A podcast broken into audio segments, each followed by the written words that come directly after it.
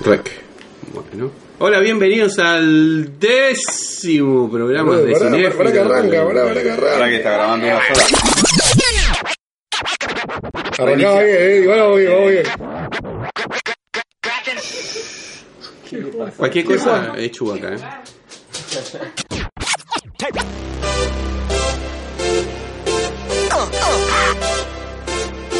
Hola, hola, hola. Hola, hola. Hola, hola. Hola. Desde, desde Buenos Aires al mundo, e- e- e- esto es Cinéfilos Rebeldes. Hola, bienvenidos al décimo programa de Cinéfilos Rebeldes. Sí, entramos a los dos dígitos, así que felicitaciones muchachos. Bueno, el tiempo que llevamos pa- parecía como 100 programas, pero bueno. Este va a ser un programa dedicado a historias vinculadas con Filadelfia, ¿no? Eh, tenemos Creed 2 y tenemos también Glass, ¿sí? Tienen ese, ese nexo, ¿no? La ciudad de Filadelfia. Es cierto. ¿Eh? Y, y bueno, este, hoy nos acompañan eh, en este programa el señor Santiago Durigón. ¿Cómo les va? Muy contento de hacer este programa con las primeras, los análisis de las primeras películas del 2019 que hemos visto. Hubo otras películas que no hemos podido ver todavía, como The Mule, que de Clint Eastwood, que, que dice que es muy buena. Este, y bueno, pero por lo menos arrancamos con estas dos películas que, si bien después ya vamos a hacer, todavía no, no estamos en la temporada Oscar de, de Jared Leto, vamos a hablar de las películas de los Oscars. Son dos películas que, la verdad, han sorprendido gratamente, han, han Sí, cumplido con sí, las expectativas sí. que uno eh, que uno tenía. Aunque la película de Shyamalan este, tiene sus críticas, este, he visto que no ha tenido mucha popularidad. Pero A mí ya- me ha gustado, ¿eh? pero Yo creo que ya sé por qué la- Sí. las críticas, ya lo vamos a comentar. ya lo vamos a hacer como Este, pero, pero gratamente, mira, las de verdad, las dos películas en Filadelfia, una ciudad muy importante para los norteamericanos, porque ahí es donde se firmó la constitución de las 13 colonias cuando decidieron este, independizarse. Y bueno, es una ciudad muy importante, está la campana esa de la libertad, una representa mucho, así que es verdad, una y ahí nació el, el- el boxeador de la ficción más conocido de todos los tiempos. Sí, y que lo tratan como si fuera de verdad, digamos, el boxeador de Filadelfia, ¿no? El, Exactamente. el cemental de Filadelfia. Bueno, ya vamos a charlar un poquito sobre eso. Este, también nos acompaña el amigo Cristian Torres, que este, estuvo muy ocupado en las anteriores semanas y bueno, Sí, es Lo verdad, tenemos de vuelta disculpen, la molestia, pero bueno, la verdad que se presentaron cosas, pero bueno, siempre contento de participar acá con los muchachos de Rebeldes. bueno, siempre bienvenido. Eh, el señor Howard. Alberto Hola, Howard. ¿cómo les va a todos? Eh, yo estoy en una situación muy delicada porque no vi ninguna de las dos películas que van a estar en el primer muy mal, bloque. Muy mal, muy Pero mal. ya estoy tomando reparo, ya estoy listo para aislarme en mi cono del silencio para no escuchar nada y alejarme de los spoilers que van a hacer con Hay falta de profesionalismo. Dijimos hoy que había que ver las películas, por lo menos las que te gusten. Es que no, no, tengo una agenda hiper comprometida e hiper conflictiva en horarios, situaciones, momentos. eh, se, me, se me hizo una laguna en un momento y no, no, se me pasó. Bueno, pero te quedas para Creed 2 ahora. Sí, me quedo acá Perfecto. 2 y después me voy al balcón y me, me subo a la terraza. No, puedes escuchar tu- tus discos favoritos de New Kids on the Block que te Claro, por supuesto. Y bueno, también nos acompaña Nicolás Mafongeli, que no puede faltar, este cine cine suave, cine independiente. No, yo lo arte. que- ¿Qué tal? Una alegría, 10 programas. Y yo voy a pedir disculpas porque les voy a deber un análisis de tres rostros. Yo sé que es una película que todo el mundo está esperando saber bien eh, de qué se trata. Y bueno, ya para la próxima, para la próxima. Pero pero este me parece que te estuviste cumpliendo con el cine Pochoclo y haciendo honor a tu sobrenombre. qué, qué maldad, qué, ¿eh? qué Eh, maldad. tuviste- fuiste a ver una Pero una, ¿sabes un qué? es un daño colateral por ser padre. Se vendió. Eso viene con la misión de ser padre. Claro. Bueno, Vos sos el representante del cine independiente y vas a hacer una crónica de Bumblebee. Bumblebee, vamos a hablar de Bumblebee. sí. Yo no la fui a ver, ¿eh? Yo tengo una hija y la tengo que llevar al cine. Hay foto con pochoclo en la mano. Hay foto con Pochoclo, la voy a subir, no tengo ningún problema. Bueno, la vamos a subir a la página, así te conoce Subimos, la gente. subimos, subimos. Te ponemos una carita para cubrirte el rostro. No, no pasa nada. Bueno, la queremos saludar también a Noelia, que está detrás de los controles. Hola, buenos días. Mi nombre es Alejandro, que se sue- me suelo olvidar a veces de decir mi nombre. Bueno, y arrancamos con Creed 2, el spin-off de, podríamos decir, de Rocky, ¿no? Sí, es, sí. es la secuela de Creed. La, Es la secuela del spin-off de, de la saga de la saga de ¿no? Rocky, gran saga, ¿eh? Gran saga. Y a diferencia de, de la primera película, esta yo creo que al ser el guion eh, eh, escrito también por, eh, por Sylvester Stallone, eh, creo que va más a la esencia de la saga de Rocky. Exactamente, exactamente. El anterior fue, este, no era guion de Stallone, No. eh, y era dirección de Ryan Cogle, puede ser, ¿Correcto? que, que, eh, que últimamente estuvo dirigiendo, si no me equivoco, eh, Un pe- una película muy importante de Marvel. de Marvel, El- ¿no? Black Panther. Exactamente. Él siempre hace películas sobre. eh, él ya trabajó varias películas con Michael B. Jordan, Ajá. que es el actor que interpreta a Creed. A Creed, exactamente. Y él Adonis siempre Creed. hace películas al estilo, no al estilo, perdona, eh, pero con la temática de los problemas que tienen los afroamericanos en Estados Unidos y, y- y la vinculación, muy parecido también como ha hecho Spike Lee, ¿no? Exactamente, exactamente. Bueno, y una de las primeras cosas que encontramos en esta película, este, eh, uno de, de- de lo- una de las cosas más esperadas, vamos a decir, de esta película es justamente la reaparición de Iván Drago, Iván Drago. interpretado por Dolph Lundgren, el malvado de Rocky 4. ¿sí? Vamos a decir que esta película en realidad tiene eh, una especial vinculación con eh, esa, eh, ese capítulo, ¿no? Rocky 4. ¿sí? Sí, hay que repasar, ¿no? Rocky Habría que 4, repasar, me imagino claro. que eh, spoiler alert, que Sí. eh, Iván Drago pelea con Apollo- Apollo Creed, Creed. y lo derrota eh, este, pegándole una piña que lo mata. ¿no? Polo Creed, Carl Withers. Carl Withers, que este eh, bueno, en la saga de Rocky obviamente ya está muerto su personaje, pero estuvo en la serie de Colony, la serie de nuestro compatriota Stallone, Stallone dijo que se arrepintió de haberlo matado en, la en Rocky 4.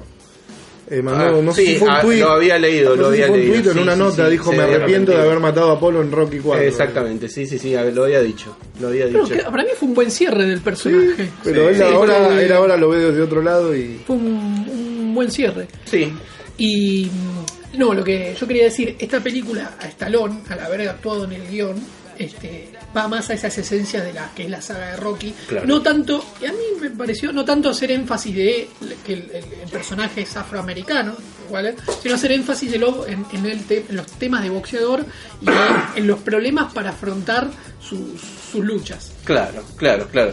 Nos podemos dar cuenta que en esta película, ah, hablamos de Creed 2, ¿no es cierto?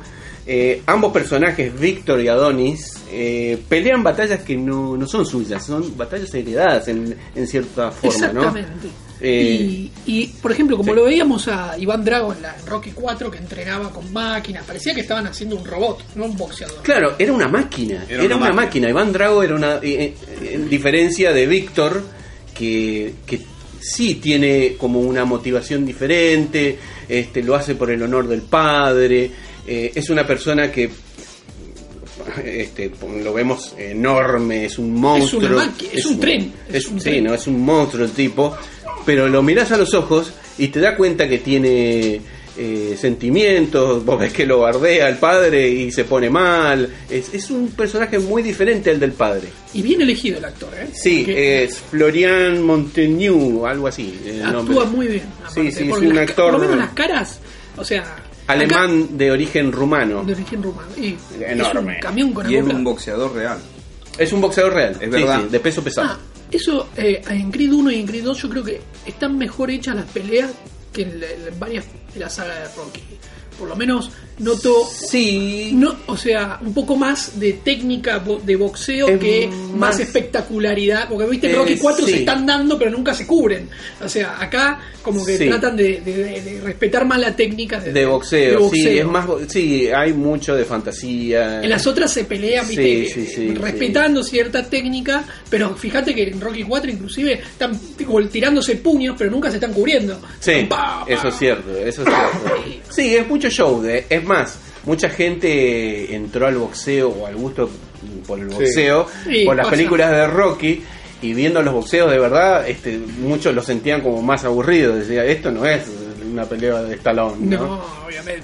Pero Obviamente bueno. que tiene- y esta también tiene su show, no son todas las peleas así como la que ves en la, en la, en, la- en las películas. Bueno, y como, como decía Santi, eh, eh, esto, digamos, tiene su, su origen, vamos a decir, la historia tiene su origen en Rocky 4, ¿no? Eh, que Iván Drago este, lo mata a Apollo Creed, ¿sí? Recordemos que la saga de Rocky, hasta el Rocky 3, eh, tiene como un camino del héroe este, bastante definido, la, la historia se cierra bastante bien en el Rocky 3, tranquilamente la historia podría haber quedado ahí en Rocky 3, pero después aparece Rocky 4 eh, como, como si fuera un plus a la historia y, y terminó siendo una de las películas más exitosas de, de Rocky, justamente. eh, y, y aparte que tuvo mucha polémica la película, porque se supo después eh, que entre los actores Dolph Lundgren y Carl Withers, este, eh,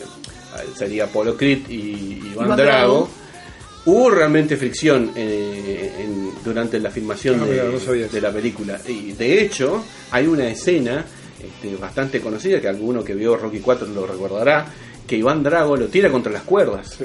Y que se lo ve muy enojado a Apolo Creed en esa escena. Bueno, ese enojo es real. Ese enojo es real.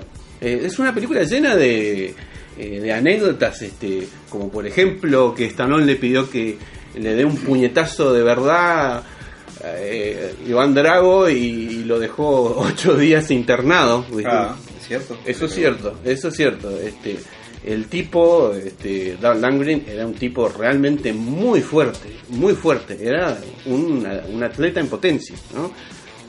Y bueno, toda esa carga este, está presente en esta película, ¿no? Este, en donde eh, creo yo el título está bien puesto, defendiendo el legado, ¿sí? Porque es una batalla que ellos están peleando que en primera instancia no es de ellos, ¿sí?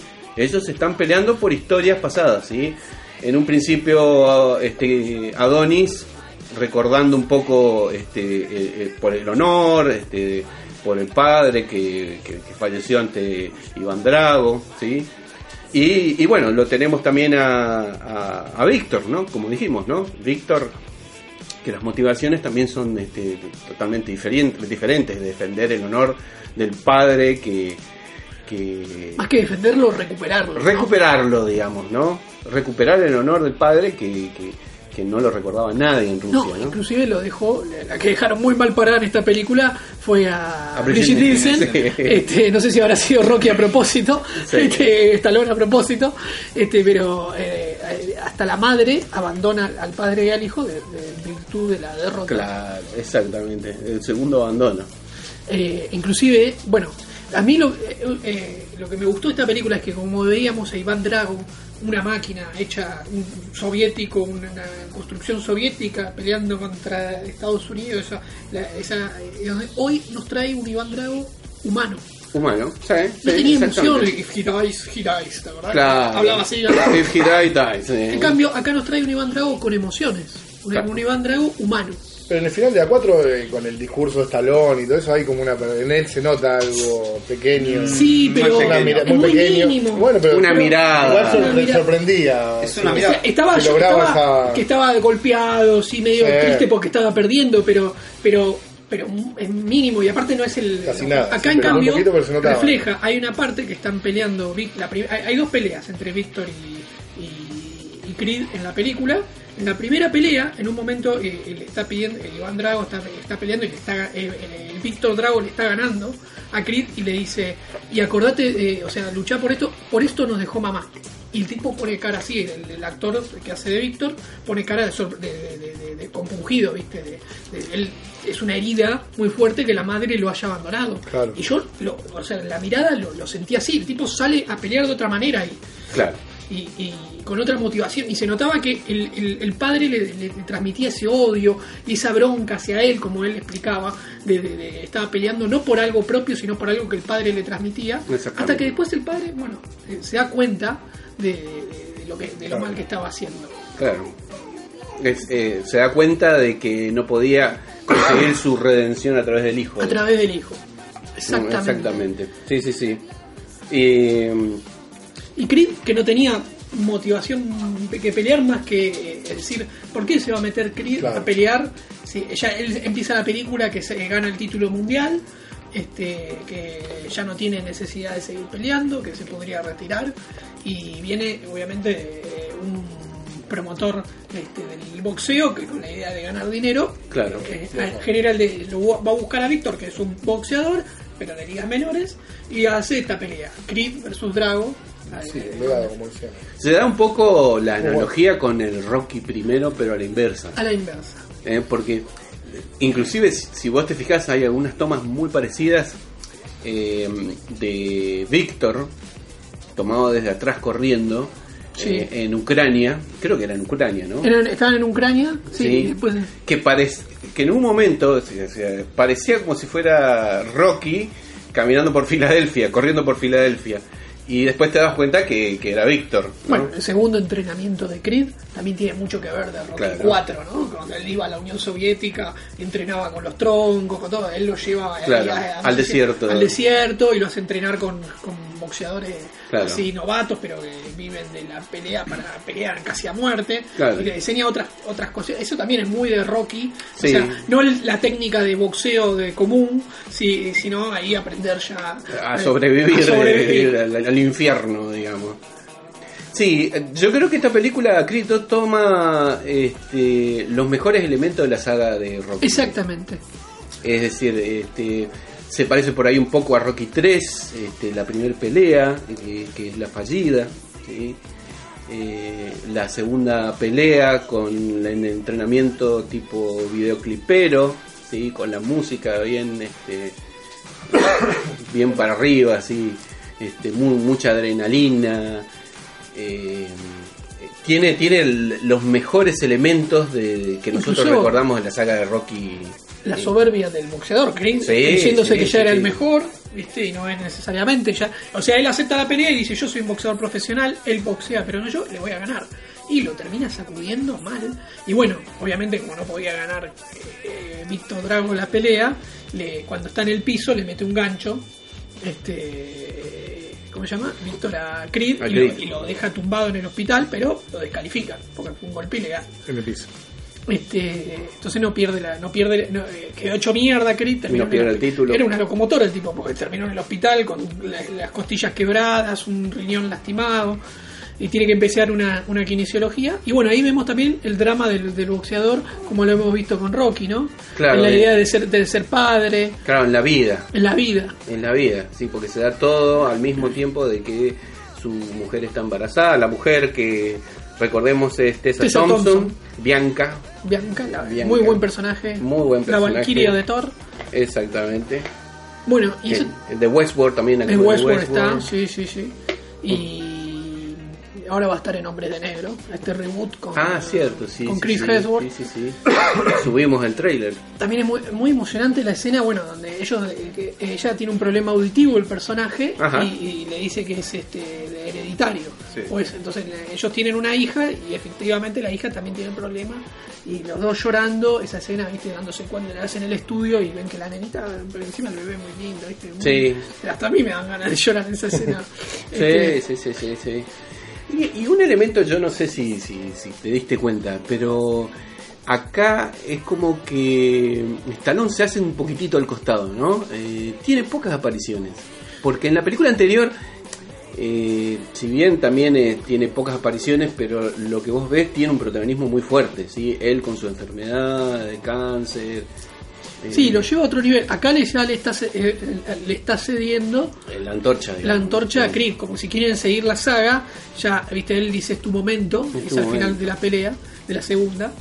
Este, él se corre, no sube al escenario. Exactamente. Y sí, porque ya Stallone mucho más Rocky. Ya, verdad que ya, em, ya no podría aportar mucho más a la historia. Me parece que le aportó en la primera. Hizo un Rocky distinto, un Rocky maduro. Claro. Este, eh, la- o sea, inclusive se va a ver con el hijo, que vuelve a estar el actor ahí.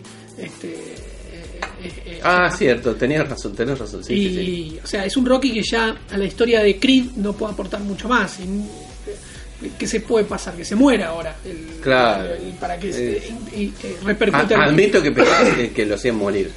Yo pensé que se moría en, este, en esta película. Y podía ser, porque si seguían con lo del cáncer y eso. Sí. Pero bueno, o sea, me gustó también, me gustó que, que, que Víctor no sea solamente el villano, sino sea también el- la persona que, que- también es una humano que sufre problemas y que ver a los dos corriendo a, a Víctor y Iván Drago al final de la Claro. película fue una escena muy buena. Sí, sí, sí, sí, es un... Ambos están más humanizados, digamos. Sí. O sea, eh, Menos Brigitte Nielsen. que- sí, que sigue siendo la malo. La malvada, este, cuando abandona la segunda pelea. Terrible. Bueno, yo no sé, no, no sé si te habrá pasado, este, yo creo que eso mm, nos pasa a nosotros quienes seguimos la saga de Rocky, eh, no desde el principio, porque en realidad la primera película de Rocky yo era muy chiquito, ¿sí? yo arranqué en los 80 con Rocky 3, Rocky 4, eh, y después me vi las, pe- las películas anteriores, ¿no? Y todas las escenas en donde aparecía Stallone haciendo este, una rec- recapitulación del pasado, hablando de Adrián, a mí me parecían súper emotivas. Es decir, llegué a un punto en que casi me hace moquear. Es decir, este, se, me, se me piantaba un lagrimón en cada momento que aparecía Stallone. Era una cosa que, Sí, sí, que Stallone me parecía muy, muy, este, muy fuerte en cuanto a emotividad. Encima cuenta cosas que pasaron en las películas. Claro, eso es lo más fuerte, porque él, com- él cuenta o recuerda cómo él se declaró a Adrián, cómo le pidió matrimonio, y vos, te, te empezás a acordar de esa escena en la película y, y te, te- te querés largar a llorar. Es, Sí, sí. es- es- te, te emociona, es, este, es, es muy emotivo su personaje, y, y- y está muy corrido al costadito, y es algo que para mí este, quedó muy bien, porque en sus pocas apariciones este, la rompió, o sea, la sigue rompiendo. Es No, increíble. Yo creo que la actuación de- de- del personaje de Rocky, inclusive ha superado a, a las anteriores en el sentido de que lo, Sí. nos muestra, o sea, no es que está más viejo, sino que ha perdido la mujer, o sea, de otra forma la vida. Exacto, o sea, cuando, sí. cuando él está, o sea, antes de que sepan de si la hija tenía la discapacidad o no, eh, Creed estaba muy eh, nervioso, el actor Michael B. Jordan lo actúa muy bien, es muy buen actor, está muy nervioso, viste, la hija iba a tener una discapacidad o no, obviamente, pero pero eh, lo que le dice Rocky es, todo lo demás no importa, vos preocupate en acompañar a tu mujer, porque tu mujer también se va a sentir culpable de, de que la hija tenga la discapacidad, pero vos tenés que estar con ellas dos, nada más, después lo, lo demás no importa. Si, se, si le dan, se hacen los estudios, no te pongas ansioso. Es le, es el- le hace el cable a tierra. es- Claro. Es, tu, es tu visión, la familia, tu mujer. este, Claro. Acá, que, digamos, este Adonis hace como de, de- de hijo de, de Rocky, ¿no? Y sí, ya, eso ya del anterior, ya lo, como Sí, que, lo, sí, sí, que sí. lo van adoptando. Eh, eh, Claro. Pero es, inclusive es más que un mentor Rocky. No sé si te pasó, pero cuando ves el anterior, y Rocky se entera que tiene cáncer y decide no, este, primer lugar decide no este, tratarse, porque dice, ya está, no, ¿para qué me voy a tratar si mi mujer me lo mismo? ¿No te parece como que te transmite como que el tipo está dejado? O sea, como que, Sí, sabe, como, se quiere, se como quiere que dejar ir. abandona, lo hace muy Sí, bien, las sí. caras, las expresiones. Bueno, o sea, aprendió, aprendió a actuar un poco. Eh, sí, también, no, pero- No, no, a mí lo que me gusta de la saga es, o sea, yo cuando vi la primer Rocky, vos veías un personaje que era limitado en la forma de ser, viste, del tipo de la tipo que tenía muy difícil expresar sus emociones, hasta vamos a decir la verdad, veíamos un tipo bruto.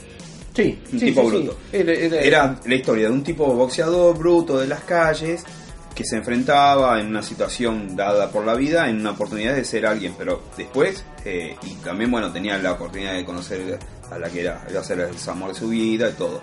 Eso lo vemos en la primera película. En la segunda película, él está como, como que pasa como, como, como se sobrepasa un poco la situación. El tipo era un- seguía siendo bruto, seguía siendo simple y a su vez era como que se estaba viendo una, una evolución pero muy muy suave. Después empezó poco a poco, y esto se ve en toda la saga, cómo va el personaje evolucionando, mejorando. Claro. Eso es lo que tiene. A ver, si vos mirás el primer Rocky y este último, es abismal el cambio que ha hecho el personaje, No, cómo lo ha llevado. Pero lo ha sabido actuar. Eso, Eso es lo que digo. Lo ha Eso. sabido actuar porque no, Stallone tiene un montón de películas memorables. Qué sé yo. Me gustan más las actuaciones de Rambo 1, Rocky 1, las de. Rocky, pero, pero quieras o no, tampoco son personajes que requieren eh, Sí, Ah, un nivel de talento. y compro- Aparte, hasta él es muy. de- o sea, es, es cosa de Stallone, inclusive, te diría. Este, pero después lo ves, o sea, más o menos parecido. Ves el demoledor y ese personaje, ves asesino, el, el cual es la que está en la cárcel. Este, Eh, Sí, de Condena atrapado. brutal. con- es- Condena esa. brutal. Condena brutal. Condena, condena brutal. Y siempre hace un personaje así de acción, que es entretenido verlo, Sí. no lo digo, pero, pero no es un actor que, que pueda hacer un drama, una comedia. Este, no es Dustin Eso le pasó a. Schwarzenegger, pero. Claro, eh, yo creo que Stallone es eh, en esta película, en esta saga, vamos a decir, eh, él siempre fue consciente de sus limitaciones y creó un personaje a su medida. Porque en muchos sentidos Rocky es Stallone. Es Stallone. Sí, sí, sí. Pero acá, acá, como te decía, diciéndome que tiene una enfermedad y que no la va a tratar porque no tiene sentido Claro. y ese abandono, las, las expresiones, todas las formas. lo Es hacía muy él, sí, sí, sí. Lo es, hacía sentir. es muy auténtico, algo que no sucede en otras Por películas. eso lo recagaron, merecía el Oscar. Sí, absolutamente. Eh, sí. Sí, Una sí. mención, actor, no por sé. favor. Mejor actor de reparto. Mejor había actor de ganado, reparto. había ganado Eso todo, sí. ¿eh? Globo de Oro, premio de los directores, Sí, sí, de sí. los actores, de, de Sí, la sí. crítica. O sea, era como que era la ficha, ¿viste? Cuando gana, un actor gana todo, como cuando en su momento DiCaprio también había ganado todo, ¿viste? O sea, ya no hay sorpresa en los Oscars. Sí, sí, sí. Este, y de golpe se lo dan a Mark Rylance por Puente de Espías, que es un, hasta 15 minutos la película. Sí. Eh, este, Que está muy bien, está muy sí, bien. pero tampoco es un papel, eh, Claro. qué sé yo, ahí que me ama el, el Tom Hanks es el que. Claro. este, Tom Hanks, eh, este, después de Pía, yo sí, pienso pero- en Tom no Hanks. está, pero tampoco es un papel, el tipo está tranquilo toda la película, ¿viste? Le decía. Claro. Nada más, dice, "Te- ¿usted no tiene miedo? Dice, ¿se ayuda en algo? Dice, pero no, no- no es que tampoco una actuación magistral. Sí, es, es igual a Jim Halliday. Sí, tal cual. Tranquilo, así, ¿viste? En cambio. sí. Hay una ley que dice que no hay papeles chicos, ojo. Eso se dice siempre. No, no, no, pero, Pero yo no, no, estoy- no, no. igual no estoy menospreciando la actuación No, de seguro, Estoy pero diciendo digo- que su actuación, comparada a la de Stallone, merecía Ah, bueno, más. no, no lo Stallone vi, no, inclusive, no. el, el- el- el personaje que tenía en Puente de Espías era, era, el, era el que, pero no repercutía tanto en el personaje No, en el principal personaje. como si Stallone repercutía en Creed. En Creed. ¿Entendés? Qué grande, ¿eh? Aprendió. Sí, sí, sí. La tenés Sí. que ver, la tenés que ver. La paso Sí, después. sí. Hay actores que yo, el Beto Acosta aprendió a jugar al fútbol de grande, Bueno, así que tenía 30 años y ya sabía parar una pelota. después de que te va- Entonces, Así que bueno, es, es recomendable, Nico, ¿eh? Mirala. Mirala. No, yo la vi, pero no porque no quiero, ¿eh? No, Aparte de yo- buena música. Yo la quiero ver, ¿no? no Buena música. ver. A mí me gusta, eh, además la- Buena el música. personaje de Tisa Thompson es este Cantante. Es, es cantante y trata de componer todo antes de quedarse sorda. Y porque ella va. Ah, es si un bien- drama, pero mal. Sí, este, sí. Ah, Entonces está ella si bien se pone audífono, pero se le va perdiendo cada vez más audición, eh, aprende los mensajes de, Ah, de no, serie. para llorar en serio. y, y bueno, ella la- las escenas que entran este, eh, al, al boxeo, ¿viste? Sí. No, no, la verdad es una película muy disfrutable. Sí, esa escena está fa- fantástica. Está fantástica. Bueno, este, y como decíamos, este, genial la música eh, de la película. Y bueno, no sé, ¿quieren recordar un tema de la película? Dale. Bueno, vamos El- con la canción. A ver, el nombre es, es I Eh, Will Go to I Will War. Go to War, Cuando Que- entra a la segunda pelea. La- Exactamente, sí, y lo canta ella, Tessa Thompson. Lo compuso ella. ella ah, ¿y lo compuso ella? Y lo compuso ella. Ah, qué bien, ¿eh? Sí, bueno, sí, sí, sí. eh, ahora escuchamos el tema entonces. I Will Go to War. Ah, pero antes, Ah. ah, eh, Howard, ¿vos tenés algo que decir? Simona la cacariza. Debo irme, mi planeta me necesita.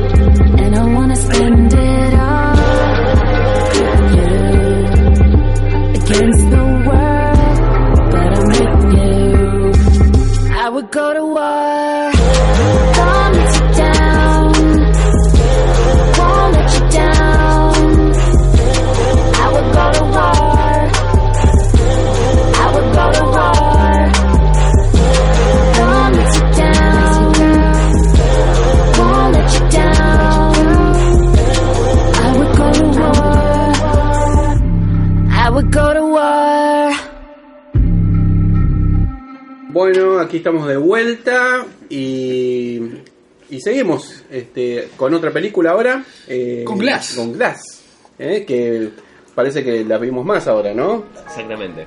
Eh, esta la viste, que- Cristian. Sí, fue ayer, la tengo muy fresca, así Ah, que buenísimo. vine con esas Igual ganas yo de la vi comentarla. el fin del pasado también. El fin así de que vos pasado. creo que también, Ale. Sí, sí. Toda la tenemos recién Yo, yo los escucho para, para apoyarlos desde acá. Eh, Recordamos que a Nico... In memoriam de un tipo grande como fue. Shyamalan, Claro.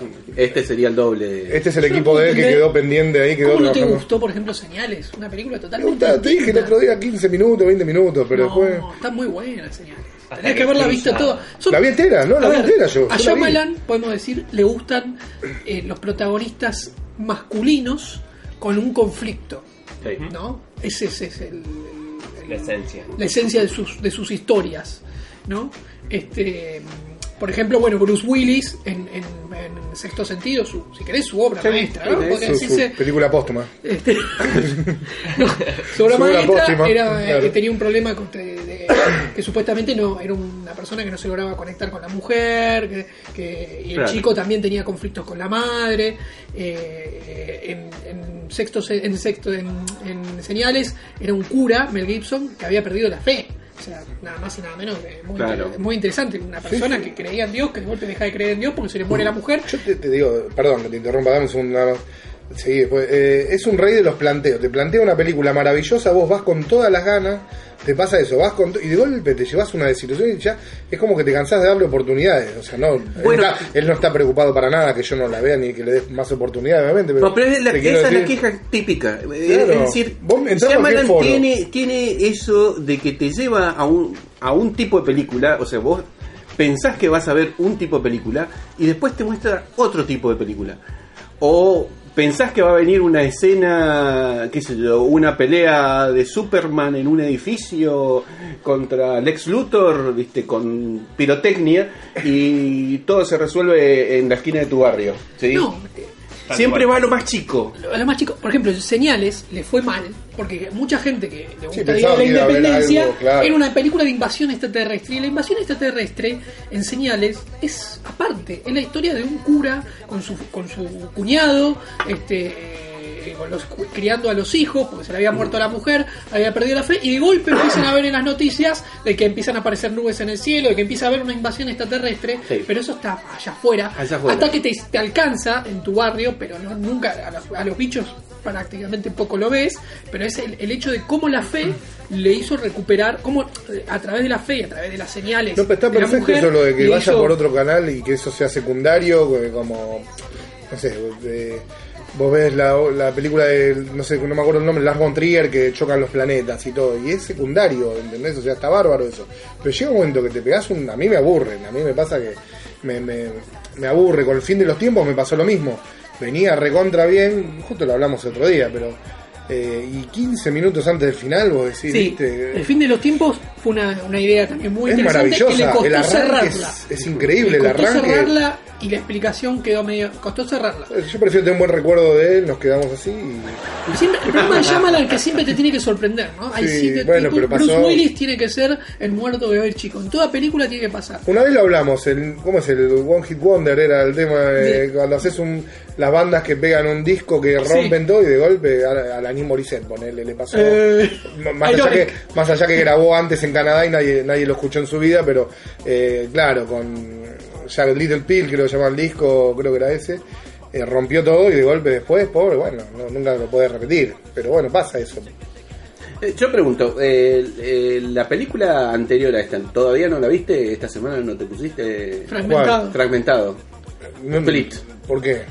No, Ah, no la ibas a mirar. no, no. Ah, bueno. No, estamos ahí ya, estamos peleados. Rendido. No, por ahí algún día, no, yo tengo que volver. Pero la verdad. primera la viste. Yo le voy a hacer caso un día. Voy a ver- la viste. Sí, pero me dormí en el cine, pero la voy a ver de nuevo. De verdad, no, no, yo lo dije en otro podcast, me dormí, perdón, qué sé yo, que digo.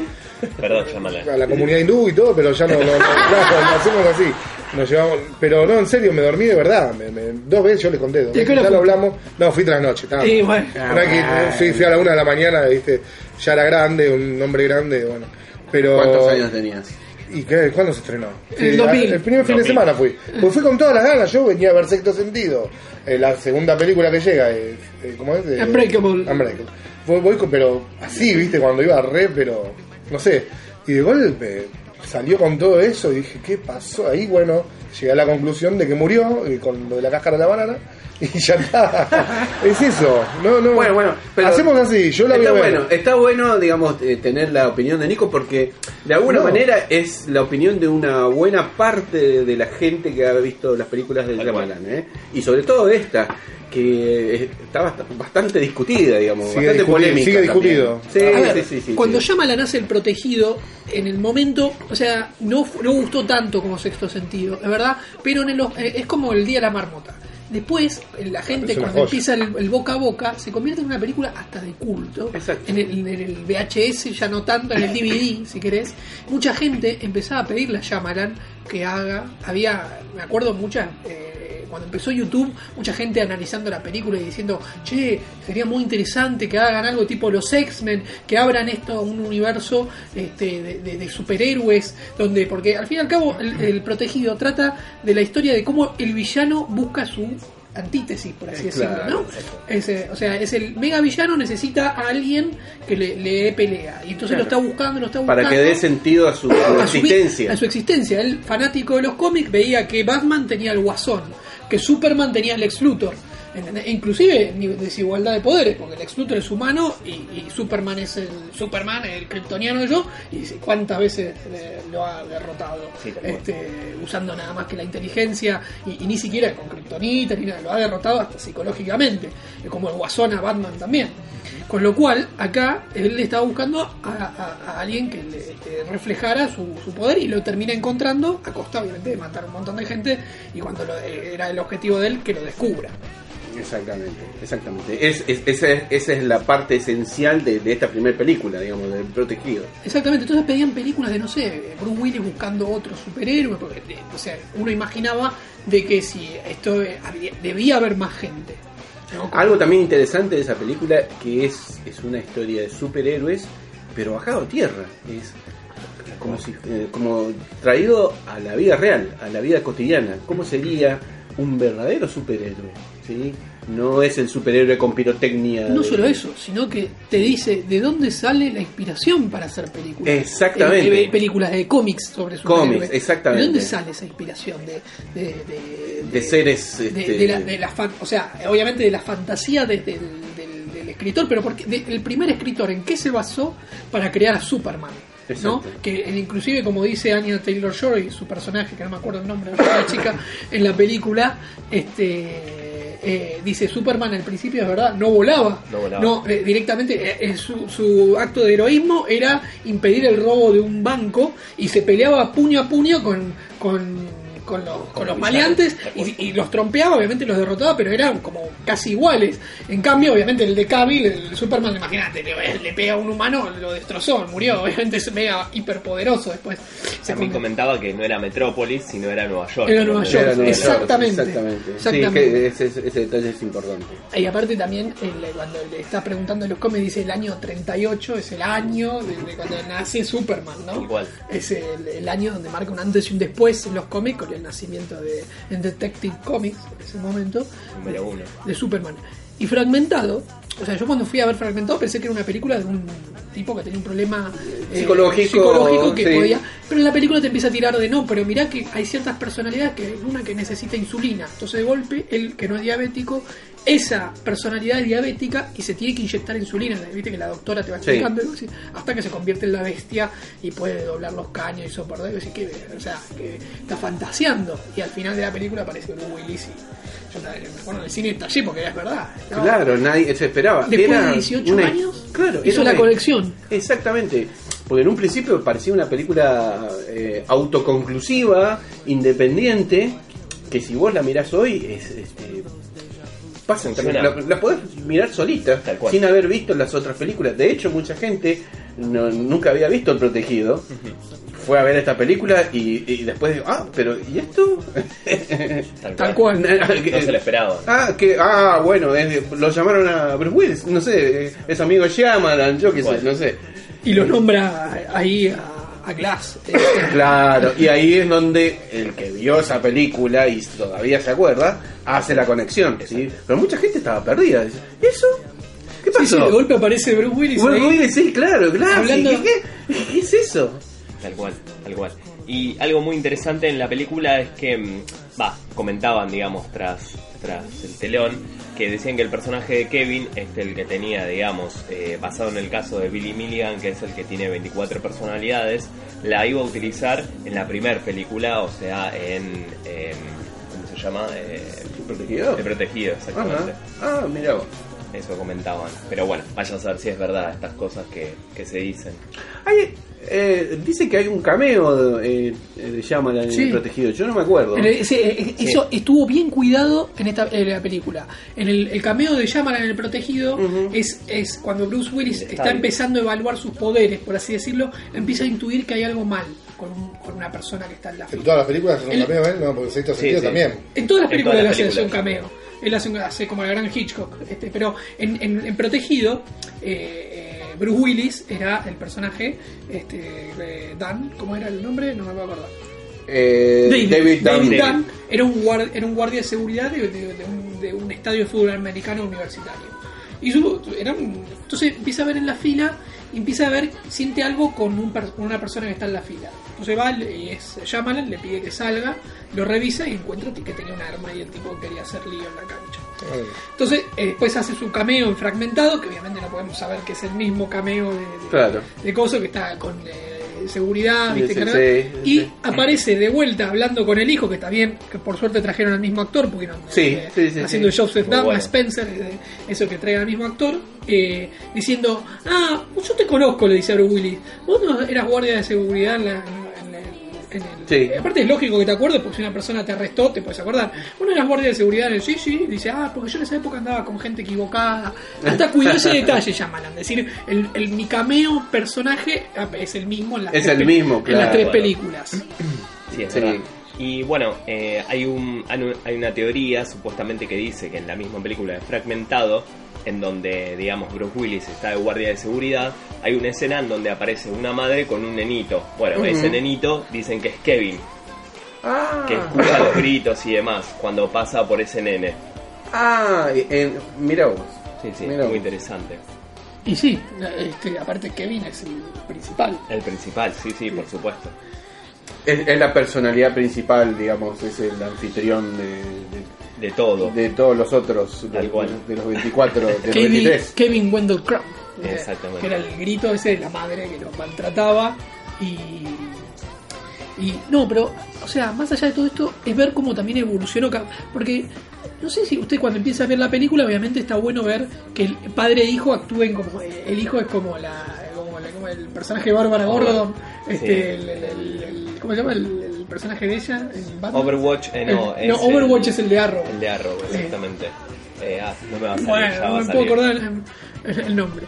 Este, y le va diciendo todo y va como a- a- haciendo el bien, ¿no? O sea, vos ves que va atrapando gente que él va tocando Claro. y siente y va, es Y va típico viendo. historia de superhéroe, pero a su vez la policía lo está buscando porque es como un vigilante o un vigilante. Claro. O sea, una persona que está excediéndose por encima de la ley.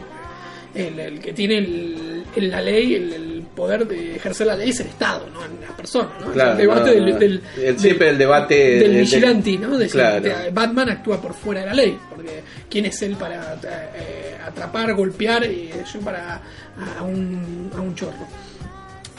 Eh, y después lo, lo tenemos a, a James McCoy, que obviamente se escapó y sigue actuando todas sus personalidades, sigue capturando mujeres para entregárselas a, a su A la bestia. bestia, sí. A la bestia, que la bestia es el, el puente, o el puente, perdón, es la, la- la criatura que él creó para proteger a, a Kevin, ¿no?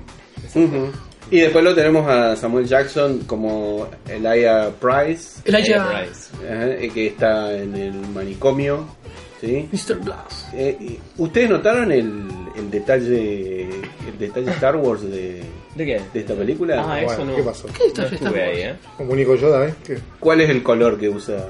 Ah, sí, eso sí, sí, por Violeta. supuesto. Violeta. Pero es porque es ¿Y su la color espada láser? Ah, es verdad. es su color favorito. Es su color favorito. Es su color Sí, favorito, es su sí. color favorito. Sí, de hecho se lo pidió a Lucas. Este, Bueno, parece que también se lo había pedido en su momento allá en el protegido a, a Shyamalan, que- Sí, que exacto. ese color también, ¿no?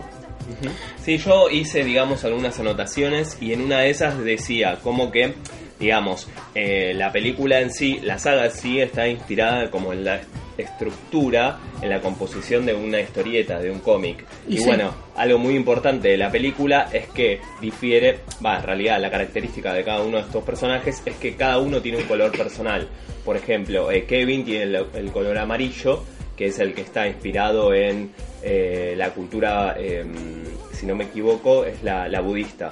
Después, eh, Ah, el sí. violeta es, eh, bueno, Mr. Glass, obviamente, y es el villano. Villano, Entonces, claro. en los cómics, ¿qué pasa? Los villanos más eh, Emblemático, sí. emblemáticos son el Joker, El que Joker, usa el sí. violeta, Thanos, por ejemplo, también utiliza el violeta, y lo mismo pasa con, con, con David, que es eh, el color, su color es el verde y que simboliza de alguna forma eh, el bien. Por Muy bien. ejemplo, Arrow usa el verde, eh, Green bueno, Lantern. Green Lantern usa el verde, sí, sí.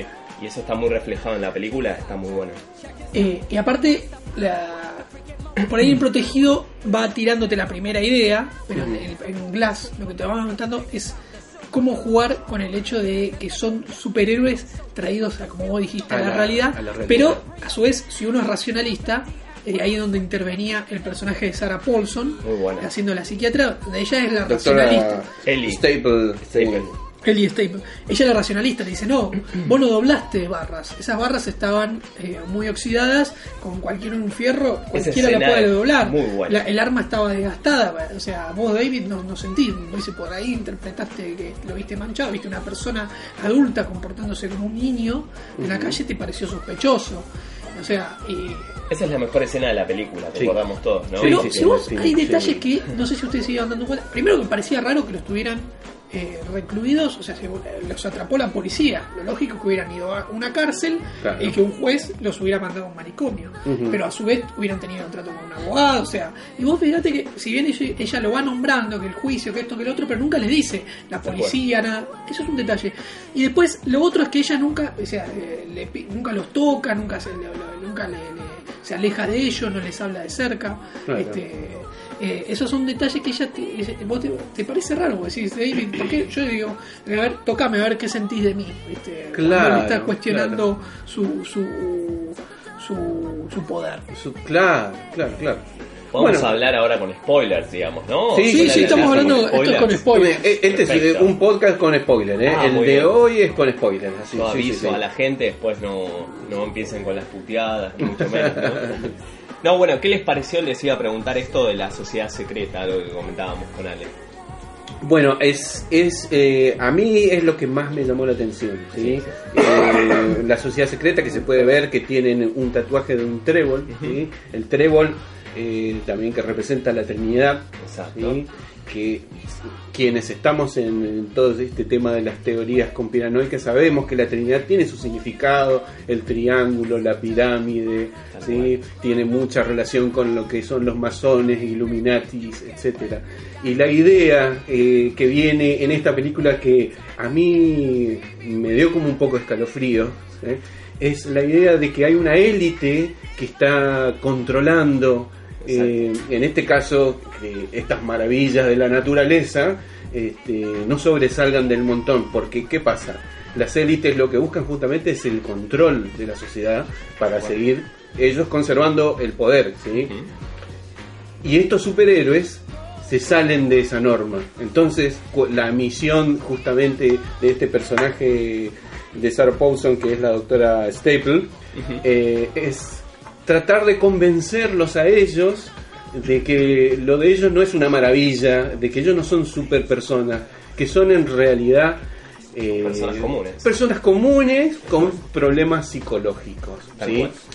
Cuando en realidad uno podría pensar lo más fácil sería matarlos, pero justamente la teoría de ella es de que ella los puede convertir en personas, sabiendo que son maravillas de la naturaleza, por Obvio. así decirlo, pero los puede convertir en personas eh, normales, Tal cual. entre comillas también dicho, ¿no? ¿Eh? Porque ellos justamente es lo que buscan la- esa normalidad. Esa es la idea que viene implícita en, eh, en esta película que a mí me llamó mucho la atención eh, de que Shyamalan haya tomado ese riesgo, si po- podemos decir, ¿no? Tal cual. Sí, en un momento, eh, en las entrevistas que hay entre ellos, eh, Bruce Willis dijo como que Shyamalan eh, iba a llevar a otro punto de vista la película, pero después eh, empezó a ver como que esta adaptación eh, iba a ser como lo más eh, parecido a lo que la sociedad representa hoy en día, por ejemplo. claro. Eso es muy interesante. Es muy interesante, es- este, Sí, sí, sí. Que, que son este mensajes que vienen ya no que podríamos eh, este, navegar entre otras películas, pero te- son mensajes que ya hemos visto en películas como eh, They Live, por ejemplo. Tal ¿no? cual, tal cual. Eh, y está, está, está, está también acá en una película pochoclera, podríamos decir, ¿no? Este, Sí, yo creo que acá, más, o sea, para mí es un tributo a las historias de superhéroes. Sí. Porque en en las historias de superhéroes tenemos a la, la- la- la- la Doom, la- la- la- ¿cómo se llama? La, organización que maneja el Luthor. el- Ah, sí, sí. o sea, eh, acá vos tenés una organización la malévola que controla, como decía, evita un mal que los puede derrotar, como son los superhéroes. Y cuando, cuando Elijah, Mr. Glass, está por morir, le dice a la madre: Esto no es una historia de superhéroe de, de Coyote, esto es una, una historia de orígenes. de orígenes. O sea, ¿cuál es el origen? El origen de que nazcan estos tipos. Eh, eso es lo que me pareció interesante, ¿no? O sea, Sí, cómo reflejó, porque, el- y cómo no, o sea, a los que nos gustan los cómics, de hecho, eh, Anya Taylor-Joy diciéndole de lo de Superman, este, los poderes, y ella diciendo, pero ustedes no van a las convenciones de cómics, que es verdad también, las convenciones de cómics son para vender. Claro. ¿no? O sea, se- o sea, como con algo, o sea, todos nos enloquecemos, son para vender, son, o sea, no, eh, eh, eh, o sea, empezó siendo algo muy Eso te iba a decir. empezó claro. siendo algo muy este Chico, algo muy de chico nicho. algo de nicho y algo donde se juntábamos así a hablar de cómics terminó siendo algo el, el- el marketing se lo termina Claro. comiendo o sea uno va a la convención de cómics hoy pero acá en Estados Unidos hasta la más chica ¿eh? la que vos quieras hay convenciones de, de todo tipo de, de cualquier cosa hay eh, viste la de la Walking Dead Sí, ¿no? sí. Hay- y había stands vendiéndote de llaveros sí. hasta el guate de Negan este Sí, lo otro rodeaba al comercio, digamos. Exactamente. Cuando uno, eh, o sea, uno era al principio, no sé, el fantabaile, si bien también es verdad, bien, pero era más juntarte y compartir con gente que tenías el mismo gusto de debatir y explicar. hacer- Más eh, relacionado al cómic y no tanto a las series de Exacto. televisión y demás. Exactamente, y acá eso también te muestra eso, o sea, a los que leemos cómics, inclusive cuando ella está en la, en la, la y, y escucha hablando, dice, no, que este es un gran villano porque le dejó un plan secreto que nadie se dio cuenta, ¿viste? Y, y ahí se da cuenta de algo del video y se da cuenta que el, el otro lo había subido a, Es a la, espectacular. a la red. Y, y- y ese fue un buen golpe también, que el- el- eh, está bien hecha la escena de que el padre de, de- de Kevin, eh, Wendell Crumb estuviera en el mismo tren.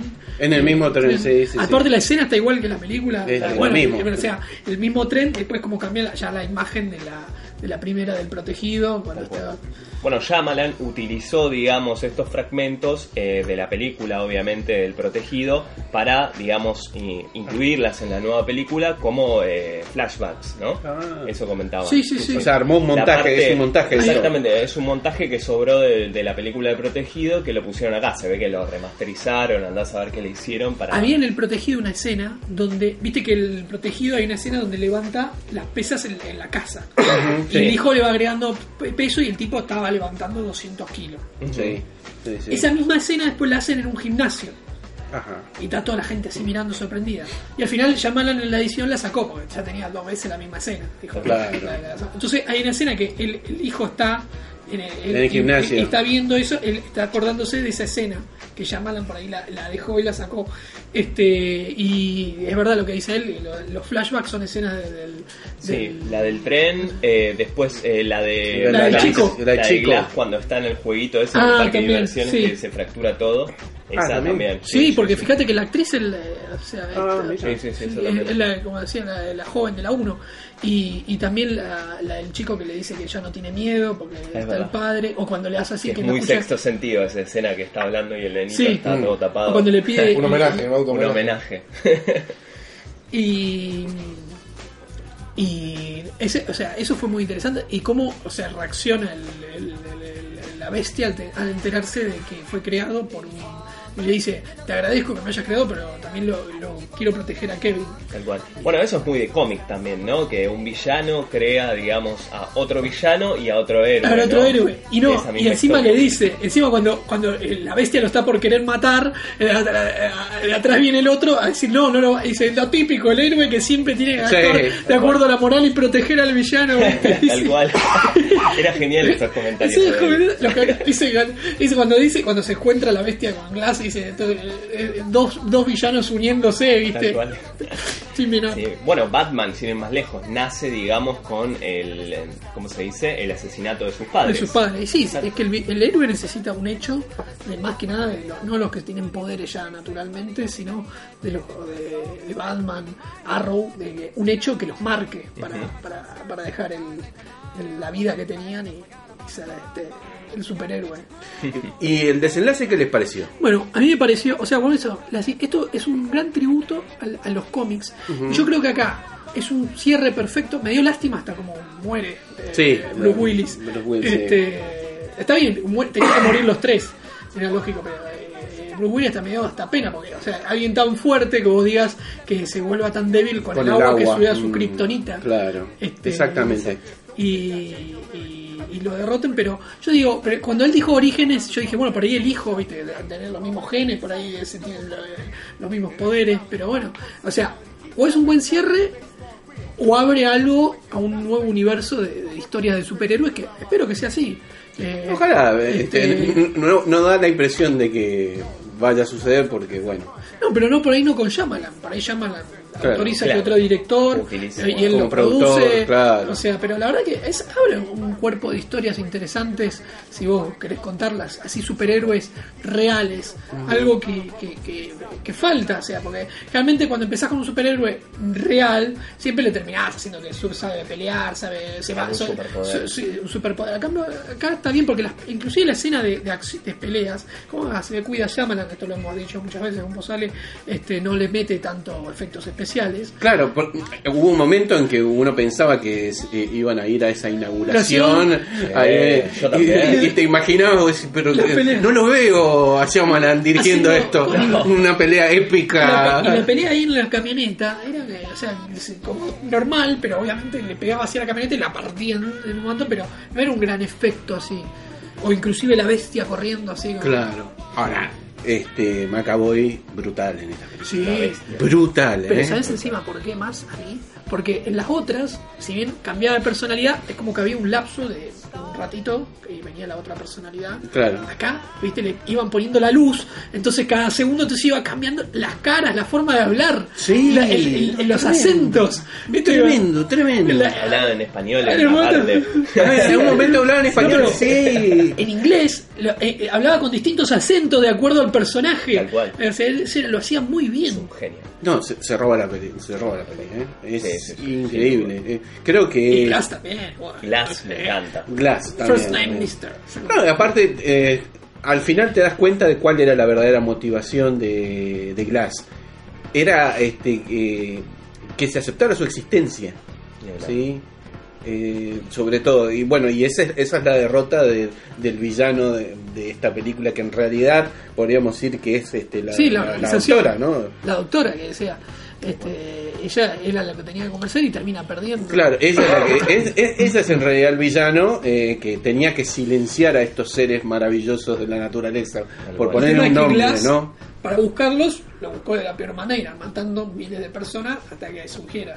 Claro. Este, y, y- y entonces, este, acá, fuera de las cámaras de, de la cosa, están pasando O- cosas. ocurren cosas, ocurren sí, cosas. Ah, Bueno, hay datos interesantes, por ejemplo, Shyamalan, eh, la primera, la del protegido, eh, pertenecía a la distribuidora de Walt Disney y después eh, tardó muchos años en poder hacer la secuela o incluir, digamos, en Split esta parte de, bueno, la conexión con, con el protegido, obviamente. Y ahora la productora es Universal, de Split y de esta. Ah, Sí, sí, pero tuvo ahí unos, unos quilombos que al principio, digamos, él pensaba que no iba a poder hacer nunca, por ejemplo, la secuela. Yo pensé que esperó todos. Es más, queda bien eh, esperando todos estos años. Sí, sí, sí. Que por ahí sí la sacaban en el 2004. O sea, queda bien verlo a Bruce Willis ya más viejo, este, sí. y haciendo ese papel, eh, o, o inclusive Glass. eh, este, eh, inclusive yo lo veía vie- tan viejo a él y lo veía a la madre, ¿viste? Era como que, como, Claro. no, no, como uno no pensaría que una persona así tuviera la madre viva, ¿no? Como me parecía Claro. sí, la madre podría ser la pareja. Sí. Tengo algunos easter eggs, a ver si... Ah, a ver, a ver, a tomé ver. nota de alguno de ellos, a ver si ustedes también ¿En el observaron. cine? No, no, en el Ah. cine no. Después de salir estuve anoche ahí anotando unas cositas y hoy de la mañana me levanté temprano justamente para hacer esto. Eh, bueno, el primer, uno de los primeros eh, datos ahí que anoté fue que el primer cómic que le regalan a Glass, la madre, en ese paquete, ¿se acuerdan de esa presentación? Que lo abre, que es un Action Comics. Eh, hay dos personajes, hay un superhéroe, que este superhéroe viste de verde y que está peleando con un hombre bestia, y este hombre bestia está vestido de amarillo, haciendo alusión a los personajes exactamente que vemos en la película. Después, eh, una mención de los héroes sobre la vestimenta, que habla sobre los hombres fuertes del circo, y cómo surge, Sí, digamos, es verdad. la vestimenta de Superman y de todo Esa- eso. ese, ese, ese, ese- ese fue un buen easter egg. Bueno, Sí. influenciaba porque estas personas que podían mover, no sé, un camión. Exactamente. ¿Viste? Y tenían esas mallas así. Doblar cosas. Eh, Este, Usaban botas, ¿no? Usaban estas calzas, eso fue estos es como es calzoncillos. arriba de las Es calzas. un buen origen. Sí, cual, sí, que eran cual. así. lo- lo- hoy, hoy son esos trajes más copados, pero al principio, si ves el Batman de la década del 40, con eso- Tal cual, con esos cuernos. O sea que lo de la- los calzoncillos arriba de las calzas viene de ahí entonces. Viene de ahí. Sí, sí, sí, sí. Después, eh, algo que lo hemos visto un montón de veces y que nunca, digamos, capaz que al ver esta película pasa así por un costadito y no nos damos cuenta, es con esta sociedad secreta, ¿no? Lo vimos también en los X-Men, que eran esta eh, FOH, que es Friends of Humanity, ¿no? Sí. La sociedad secreta, no era tan secreta, pero estaban en contra de los mutantes, ¿no?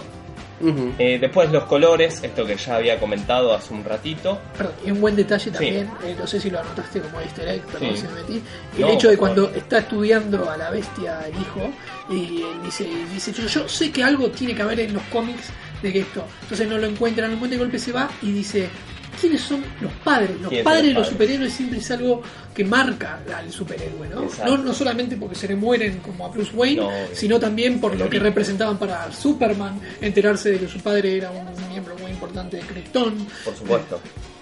Sí, sí, eso es muy importante, es verdad. Y- sí, sí, sí, Sí, sí. No, y también para el villano, ¿no? Esto lo podemos ver en la serie, ¿te acordás? Este, la de, eh, la de Superman, la del origen, de- la de Smallville, Ah, Smallville, Smallville, donde veíamos sí. a un Lex Luthor bueno y con un padre corrupto, malévolo, cómo lo, cómo lo va influenciando a Lex Luthor, que era muy amigo, la verdad que nunca lo deberían llamar de vuelta esta actora que era de Lex Luthor. Es muy bueno, muy bueno, es verdad.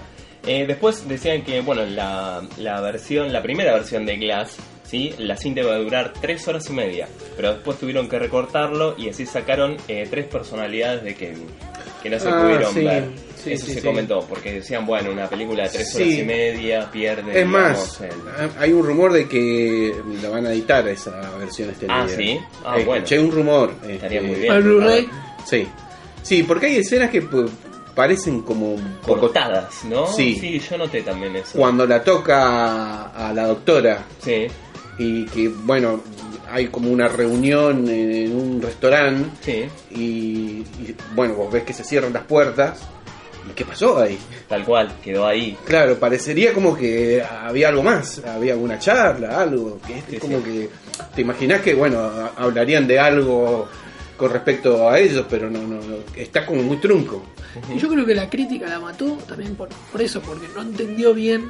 O sea, no es que no entendió, no, no, o sea, la gente que sigue los cómics, yo veía en las páginas, están todas contentas. La gente que por ahí no es tan seguidora, Es de cómics, sí. eh, eh, eh, no, es una película Admito más. que yo no soy muy seguidor de cómics, pero justamente... este, Pero las películas pero- te gustan. Pero me gustan y aparte, eh, como los conozco a ustedes, este, eh, más o menos los escucho y, y entiendo un poco el lenguaje.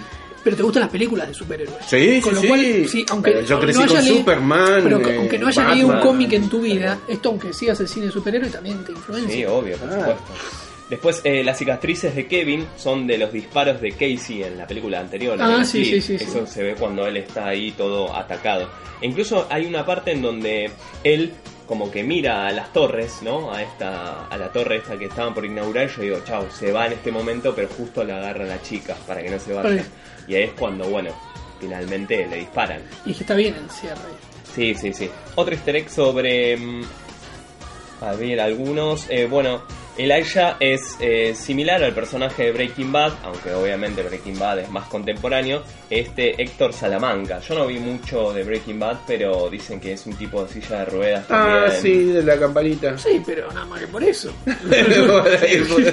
no, no sé Qué yo, algún dato de color. Y bueno, la Osaka Tower es similar a la Nakatomi Tower que Es está verdad. en... Ah. Es verdad. Es un- Que por ahí estaba Rocky ahí en la inauguración, ¿viste? Después también, bueno, la portada del Action Comics que hace referencia cuando están en la terminal, que justo lo ven a Kevin o a la bestia, digamos, levantar el auto, que es como la sí, gran portada. exactamente de Superman. Esa- eso es verdad, eso lo, lo pensé así en el cine.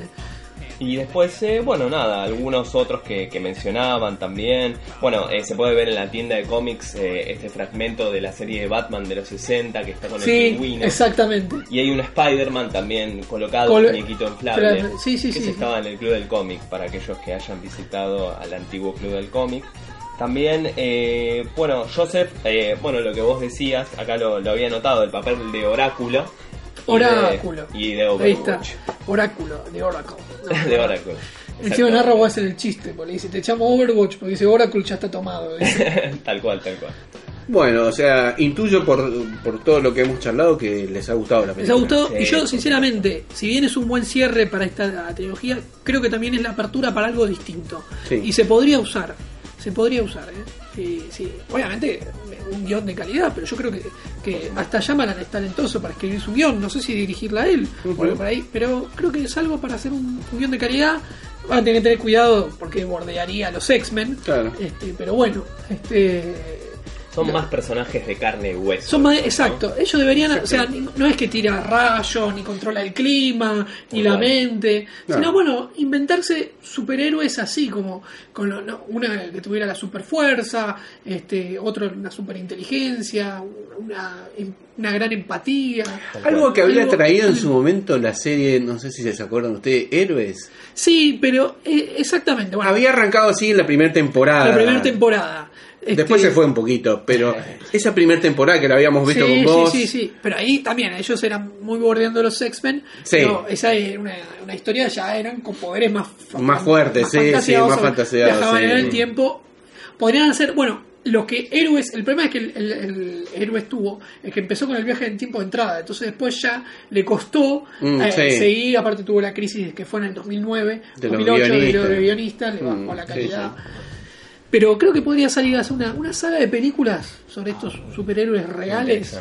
Sería... Y todo lo que va a surgir a partir de este video, que la gente va a ir Sí, que viendo. inclusive ¿no? A si, medida si vos lo ves, el- pero imagínate en la vida real, hoy te Sí. llega un video de un tipo doblando así y pensás que tiene un CGI, o sea, no es que por Claro. subir los videos ya la gente va a empezar No, a creer. Sé cada No, video falso dando vueltas. por eso, entonces podría arrancar con eso la serie, como que la gente, oh, está bien, vi los videos, pero puede ser mentira. Pues claro. Tal cual, tal Y, cual. como, eh, y la gente sigue creyendo, otros se animan a salir.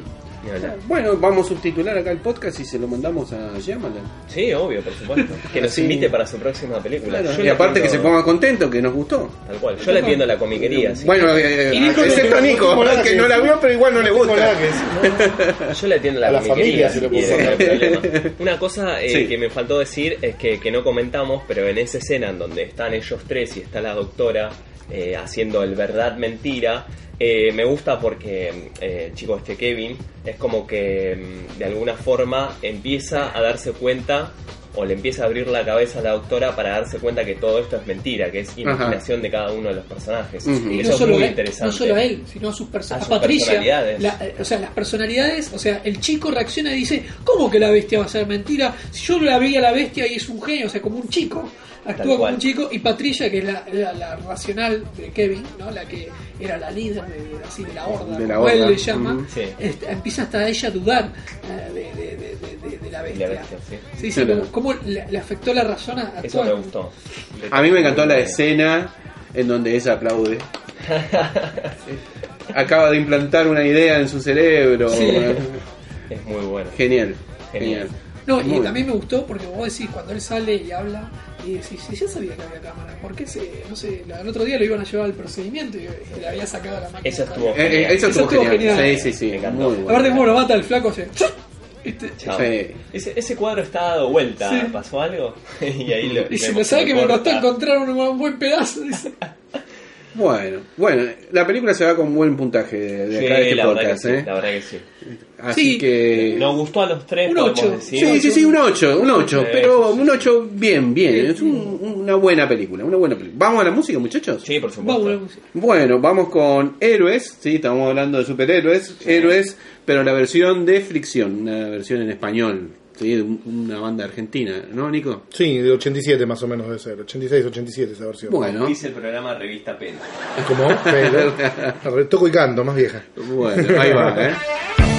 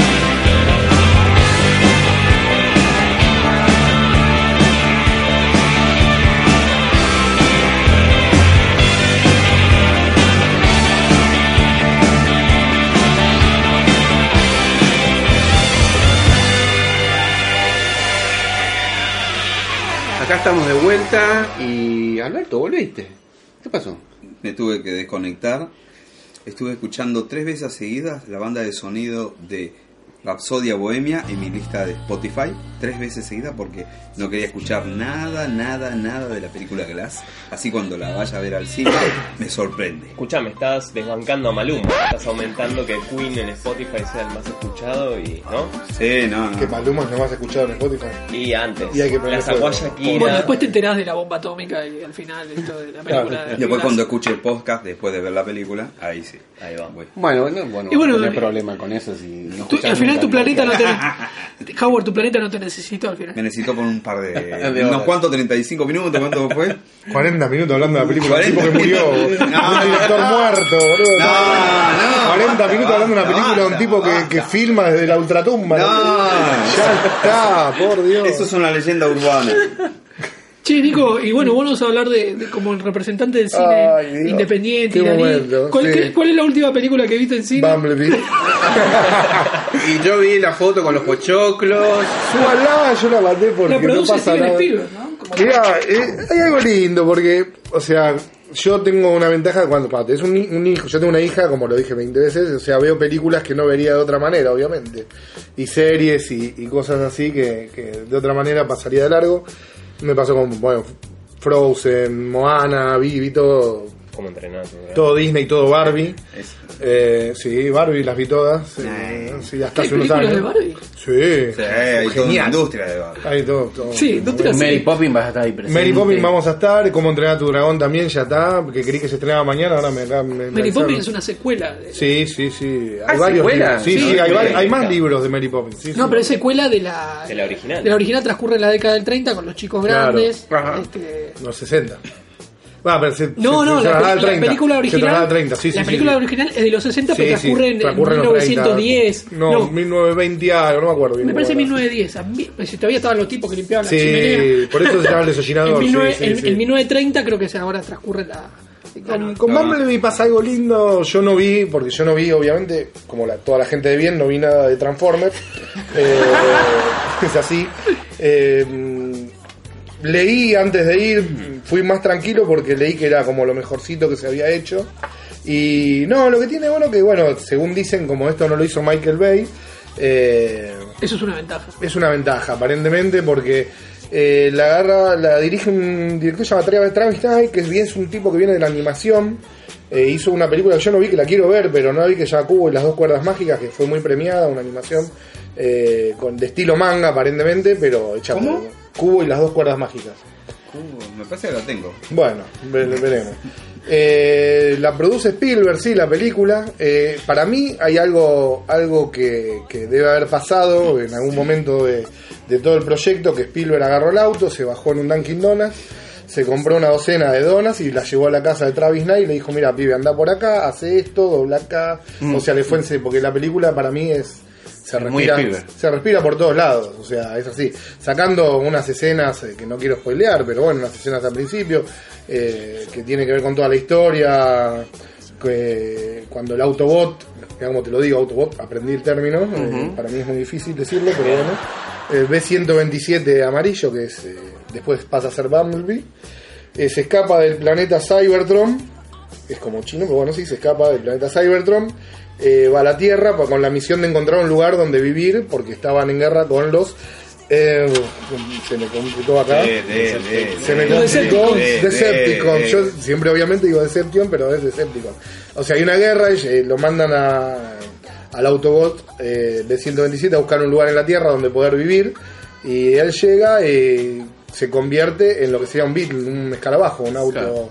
amarillo. Eh, se encuentra refugio en un desarmadero.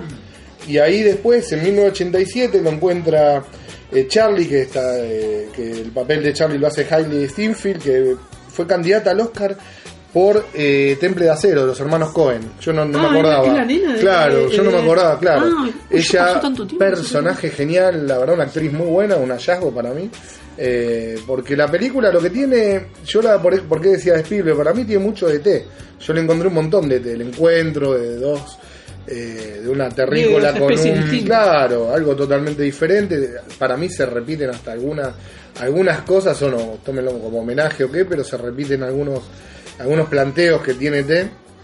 Y la película, bueno, como transcurre en el 87, eh, lo que tiene de bueno es la recreación de la época, sin saturar, sin, sin ser algo que, que, que aburra después todas las reminiscencias a los 80, pero la banda sonora, porque él, como no habla en, en el idioma nuestro, se empieza a comunicar a través de la radio del auto Eso, con las canciones. Eso es genial porque contesta con fragmentos de canciones. Entonces, si hay una banda sonora con Aja, con Duran Duran, con. Acá me anoté algunos que van apareciendo que son impresionantes. Bon Jovi, Simple Minds, un montón de, de, de bandas. Y bueno, sí, después está la parte de, de la guerra, digamos, entre lo- los robots. Eh, los malos que llegan a la Tierra se asocian con el ejército norteamericano, mintiéndole, eh, diciendo que Bumblebee, eh, a quien ella, no Charlie bautiza como Bumblebee, eh, es, el malo, o sea, como que fuera al revés. Yo, a mí me pareció buenísima, qué sé yo, muy entretenida, eh, un guion muy bueno, la guionista es Christina Hodgson, esto por este están al tanto, es la que va, está haciendo el guion de Batgirl, que se estrena en el 2020, te digo- les digo, para... O sea, la gente que mira películas como yo también les tira primicias, no sé si la tenía. No, no la tenía. no, sí, va a ser el guion de Batgirl y Dato también pochoclo. la de Birds of Prey, que es una, creo que es un, Sí. es un spin-off con Harley Quinn. Con Sí. Harley ver, que se Quinn. estrena el 7 de febrero de 2020, agéndenlo ya, pónganlo en el calendar. Así van. Y sí, con Margot Robbie y también ahí trabaja Ewan McGregor haciendo acá, ¿qué personaje? Les tomo pruebas. Ewan McGregor. Black Mask. Black. ¿Viste? Ah, Ahí está, muy bien. yo estoy, estoy pero a full, Ah. estoy como, como quiero. estoy- Sí, pochoclo, Explotó el maíz. Sí, no, no, pero estoy- Transformer. No, después, eh, sí, por lo que leí, bueno, yo, ¿cómo? No, no, Un Transformer, pochoclo ¿Viste cómo se Transformer. transforma? Por lo que leí, lo que hacía Michael Bay eran peleas insoportables No, a ver, de dos cuando yo vi horas, no se 1, entendía nada. cuando vi Transformer 1 dije, ¿por qué no hacen Robotech? ¿Viste? La- Sí. Transformer 1 es una película que está bien, es pochoclera, como decís, es una película que muestra bien la pelea entre los Decepticons y los y los y los ay, Autobots. y los Autobots. Este, eh, la 2 fue más, si querés, la, la ter- la tercera eh, es un, un poquito ahí, un poco más también. Pero Michael Bay es esto, es, es, eh, después ya le agregó dinosaurio, le- lo trajeron a Anthony Hopkins y le habrán pagado millones para hacer. Sí, sí. Este, eh, creo que Michael Bay es un, te- es un director de, de, de- de esto, de, de- de- Explosivo, sí, explosivo, de- no. o sea, Pirotecnia. que No, acá es lo que leí todo lo para no. O sea, ella, Charlie, acaba, digamos, o sea, la- el personaje acaba de perder a su padre, digamos. O sea, perder lo que murió, no que no lo encontraba donde, donde lo dejó, sino que eh, se le muere el padre y ella viene como. El tema es que lo tradujo en el, inglés. ¿no? ¿Eh? No, no, porque por ahí se, se entiende. No, pero lo que, lo que había leído es que esta es muy distinta. O Sí, sea, yo no. dije, uy, un spin-off de Bumblebee. Digo, ¿cómo siempre? Bumblebee? No, la está rompiendo la película, la está No, rompiendo en todos lados. la- o sea, Directores que no siguen ese tipo de películas, eh, como Nico, Sí. pusieron muy buenas, eh, eh, críticos, perdón. Y bueno, sí, sí, aparte creo que es un laburo más, o sea, eh, ya Michael Bay en las primeras le cuidaba más la historia, por así decirlo, había una historia, en las otras ya era eh, explosiones, destrucción, o sea, Claro. cualquier excusa. Acá tiene buenas peleas, tiene buenas escenas, unas escenas de acción muy buenas, obviamente, pero dicen que la gente que vio los anteriores que no tiene nada que ver en la duración, se entiende. En la otra dice que llega un momento que no sabes quién era quién. No, pero Acá queda totalmente claro. dicen que es la mejor de la Sí, saga. Sí, sí, la anterior, acá yo estaba viendo que la anterior, la última de Transformers, el último caballero fue la más cara y no recaudó, no recaudó Yo absolutamente nada. Pero quiero decir, esta dicen que es la mejor, lo cual tampoco es tan Sí. difícil. Pero vos quieras o no, la primera película. ¿De tiene una Transformers historia. Spielberg estuvo en las anteriores? No. Sí, las produjo También, todas. todas. Ah, muy raro. Sí, sí, Acá un momento, claro. Sí, pero no Michael. Bay es así, hizo la, yo, la de Pearl Harbor. Sí. malísima, Oh, malísima. pésimo, Vos si vos me vas a hacer una película de Pearl Harbor, que vas a hacer algo más copado y una Sí, historia. lo único bueno que de tiene amor, a Kate Beckinsale. Sí, sí, cual. vale, Este, vale cualquier película. La única buena película que hizo Michael Bay, la única buena, es. La Roca. La Roca. La Roca, sí, claro. La Roca es un película. Sí, es, es muy buena película. película. ¿Qué le pasó después? John. Connery. Que Connery. Nicolas Cage, Ed Harris. Acá nos quedó un poquito atrasada, pero en Japón todavía no la estrenan, la estrenan en marzo. Si nos están escuchando alguien en Tokio, la puede ir a ver tranquilamente en marzo cuando la marzo. Pero claro. No le dijimos ningún Date. spoiler, cosa No, de que no, no. Che, ¿y cómo nos escuchan en Tokio? No, no sé, pero con las siete mares de Noblex, una radio que ustedes no se acuerdan, pero mi papá la tenía. Una radio. No, no, pero ¿cómo No, pero si la ven, vayan a verla, vayan a verla. Es divertida, sí, con subtítulos, pero. Arigato. Pero no, véanla, véanla, sí, es muy divertida. Y tiene la parte humana muy, muy, muy interesante. ¿no? ¿Aparece Optimus Prime? Aparece Optimus Prime, sí, sí, al principio, al principio sí, sí, sí. Y, después en una llamada telefónica, sí, sí, no. ¿Cómo lo Por tele. No, pero aparece al principio, sí, una sí. Miraba sí, los dibujitos porque son de, de tu Yo época, sí, de- sí, algo vi de- de Transformers cuando era chico, sí, sí, Ah, sí. Sí, sí. Yo tengo figuritas de Transformers. Sí, algo vi cuando era chico, sí. De tu época, si vos te vieras.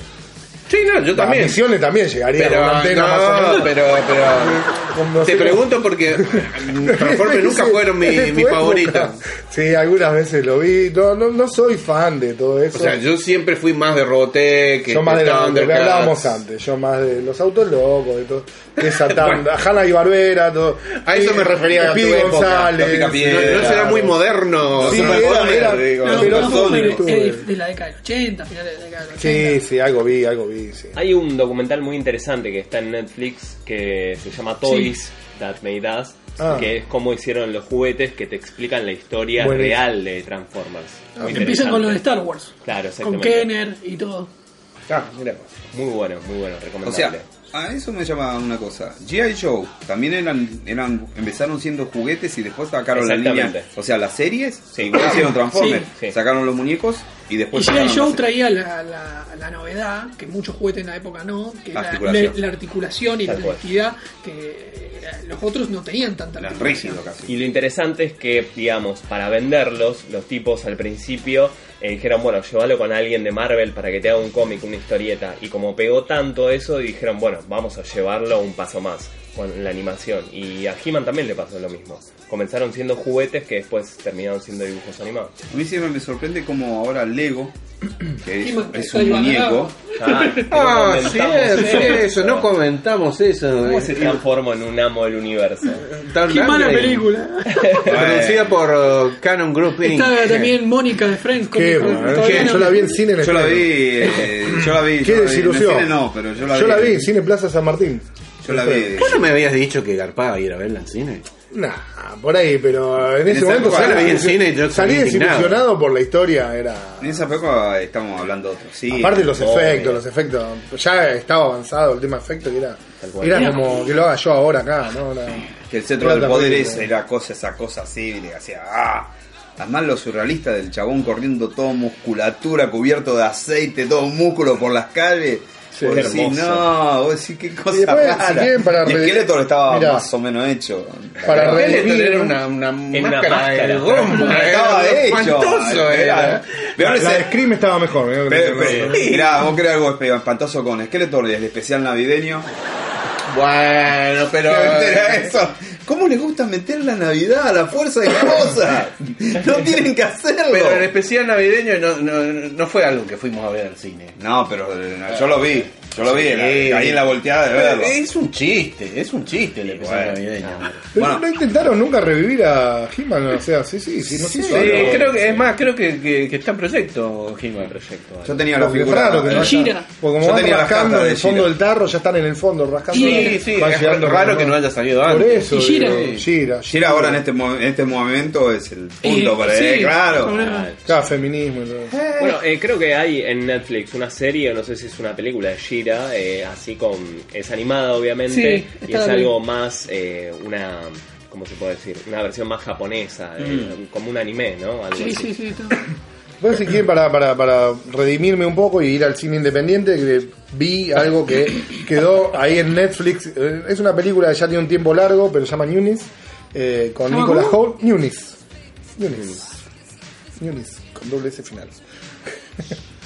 con Nicolas Hoult, justo estábamos hablando con vos, del chico de A Big Boy, la, la película de Hugh Grant, eh, ahora es grande Sí, ya. hace, de, sí. hace de bestia. No, no, no, acá hace de No, el, el joven americano. Ah, no, no. en X-Men. Ah, no, no. El, el- el mutante. Ni de. Ah, no, no sabía, mira vos. Hace, y también está en Mac Max, el remake, hace del chico. Sí, mira vos. Y ahora va a ser de Tolkien en la, en la biopic. que- que Va a ser una biopic de Tolkien. Sí. ¿Por qué? Y No, no, sé, también como vos decís, rescatando el Qué dice, sí. falta una biopic de Tolkien. Eh, eh, eh, trabaja también Laia Costa, ahí me pondría de pie, pero tengo fiaca porque, bueno, una actriz maravillosa, eh, que acá la vimos en Nieve Negra, una película con Ricardo Darín, una actriz española que explotó en Estados Unidos, que está trabajando un montón. Eh, la película habla algo muy interesante del amor ahora en estos tiempos, ¿no? Do- dos millennials que se conocen a través de una aplicación tipo Tinder, algo muy similar, eh, y cómo nada te alcanza, digamos, se, se conocen, se enamoran, eh, es un amor como, digamos, explosivo y a los pocos días ya llega el aburrimiento y salen a buscar... eh, Otra pareja. Claro, nuevas, nuevas experiencias con el consentimiento, que sería Sí, como algo acá permitido, que decimos como permitidos y cómo, digamos, eso eh, se pudre, pudre todo. Está, está muy buena, la película la hizo Drake Doremus, un director que dirigió a Ewan McGregor en Zoe, no sé si la vieron Zoe. No. Eh, sí, yo, yo la vi hace un tiempo, no, no, no, no me gustó. Pero bueno, es una película muy buena, eh, todo, todo para recomendarla, muy entretenida. Iwan McGregor está teniendo problemas con la Sí, hija. ah, espera, ¿por qué? Porque eh, Iwan McGregor estuvo en la tercera temporada de Fargo y se le, le metió los cuernos a la mujer y terminó divorciándose de la Ah, mujer sí. por la otra actriz. Ah, mira. Este, ¿Cómo se llama la actriz también? Es la, es la de. No me acuerdo. es la de, Sí. la de la, del- la que está con John Goodman en la Eh, película Cloverfield en Cloverfield Line. en Cloverfield Line. Eh, Ramona, ¿no es? Eh, Ramona. la que hizo. mm, ¿Cómo se llama? Esta película, la de. Bueno, no me acuerdo ahora. Sigan, prosigan. Pero bueno, eh, la, la, la, la hija de Juan McGregor subió una foto de la madre en bikini y se mira el, el, el- el cuerpo de, de mi mamá a los 50, Ah, no, los 50 y pico, solo un idiota la deja. Mira. Entonces, eh, eh, varias gente le dijo, ¿a quién le estás diciendo idiota? Y dice, no, yo no estaba hablando de mi padre, mi, mi papá está todo bien, bueno, y la otra, y a la actriz diciendo que es una mala persona. Scott. Pilgrim era la película que yo decía. Ah, no, sí, Esa, exactamente. Ni idea. Pero veanla esta, esta está muy entretenida, muy buena eh, y un tema súper actual y está muy bien filmada, la verdad es muy entretenida. Mary Elizabeth Winston. Mary, Mary Exactamente, eh. esa persona. Bueno, Sí. bueno. Eh, no sé, ¿tenían una, alguna novedad ustedes, chicos? Acá Este, Santi con Titans. acá te- eh, vimos Titans con Titans, Chris. Le podemos decir, sin lugar, sin que lo- en, en- en televisión es lo mejor que ha hecho DC. Pero sin duda, lo más lejos. Lo más lejos, la verdad. DC. que- sí, DC, sí, en sí, televisión seguro. Eh, este, ¿ah, sí? sí, sí, mejor que Arrow, mejor que Flash, que Flash, me gustó, Daredevil. mejor que. ¿Qué? Pero Daredevil es de Marvel. Eso está por Netflix, ¿no? sí, sí. Sí. En realidad salió el año pasado, exactamente, que lo largó DC Warner, pero por una cuestión de derechos y cosas, se ve que Netflix pagó los derechos para poder eh, pasarla acá en Latinoamérica, que cosa que no hay. eh, en Estados Unidos existe el streaming de DC, que tenés todo material de DC. Y allá lo transmitía TNT. Ah, en exactamente. Estados Unidos. Y yo encima, si no sé si a vos te pasó lo mismo, Sí. pero yo cuando salió el trailer en la Comic Con, creo, Ujú. yo dije, bueno, es algo oscuro, pero no me llamó la atención. Dije, uy, esto no estoy haciendo cagada, porque parecían cuatro pibes haciendo cosplay y que se dedicaban a... Vos veías el, el, el trailer, que no mostraba mucho tampoco, pero viste que decía Raven, personajes que uno ya conoce, Robin, este, este, encima haciendo Dick Grayson, ¿no? Depende del nombre.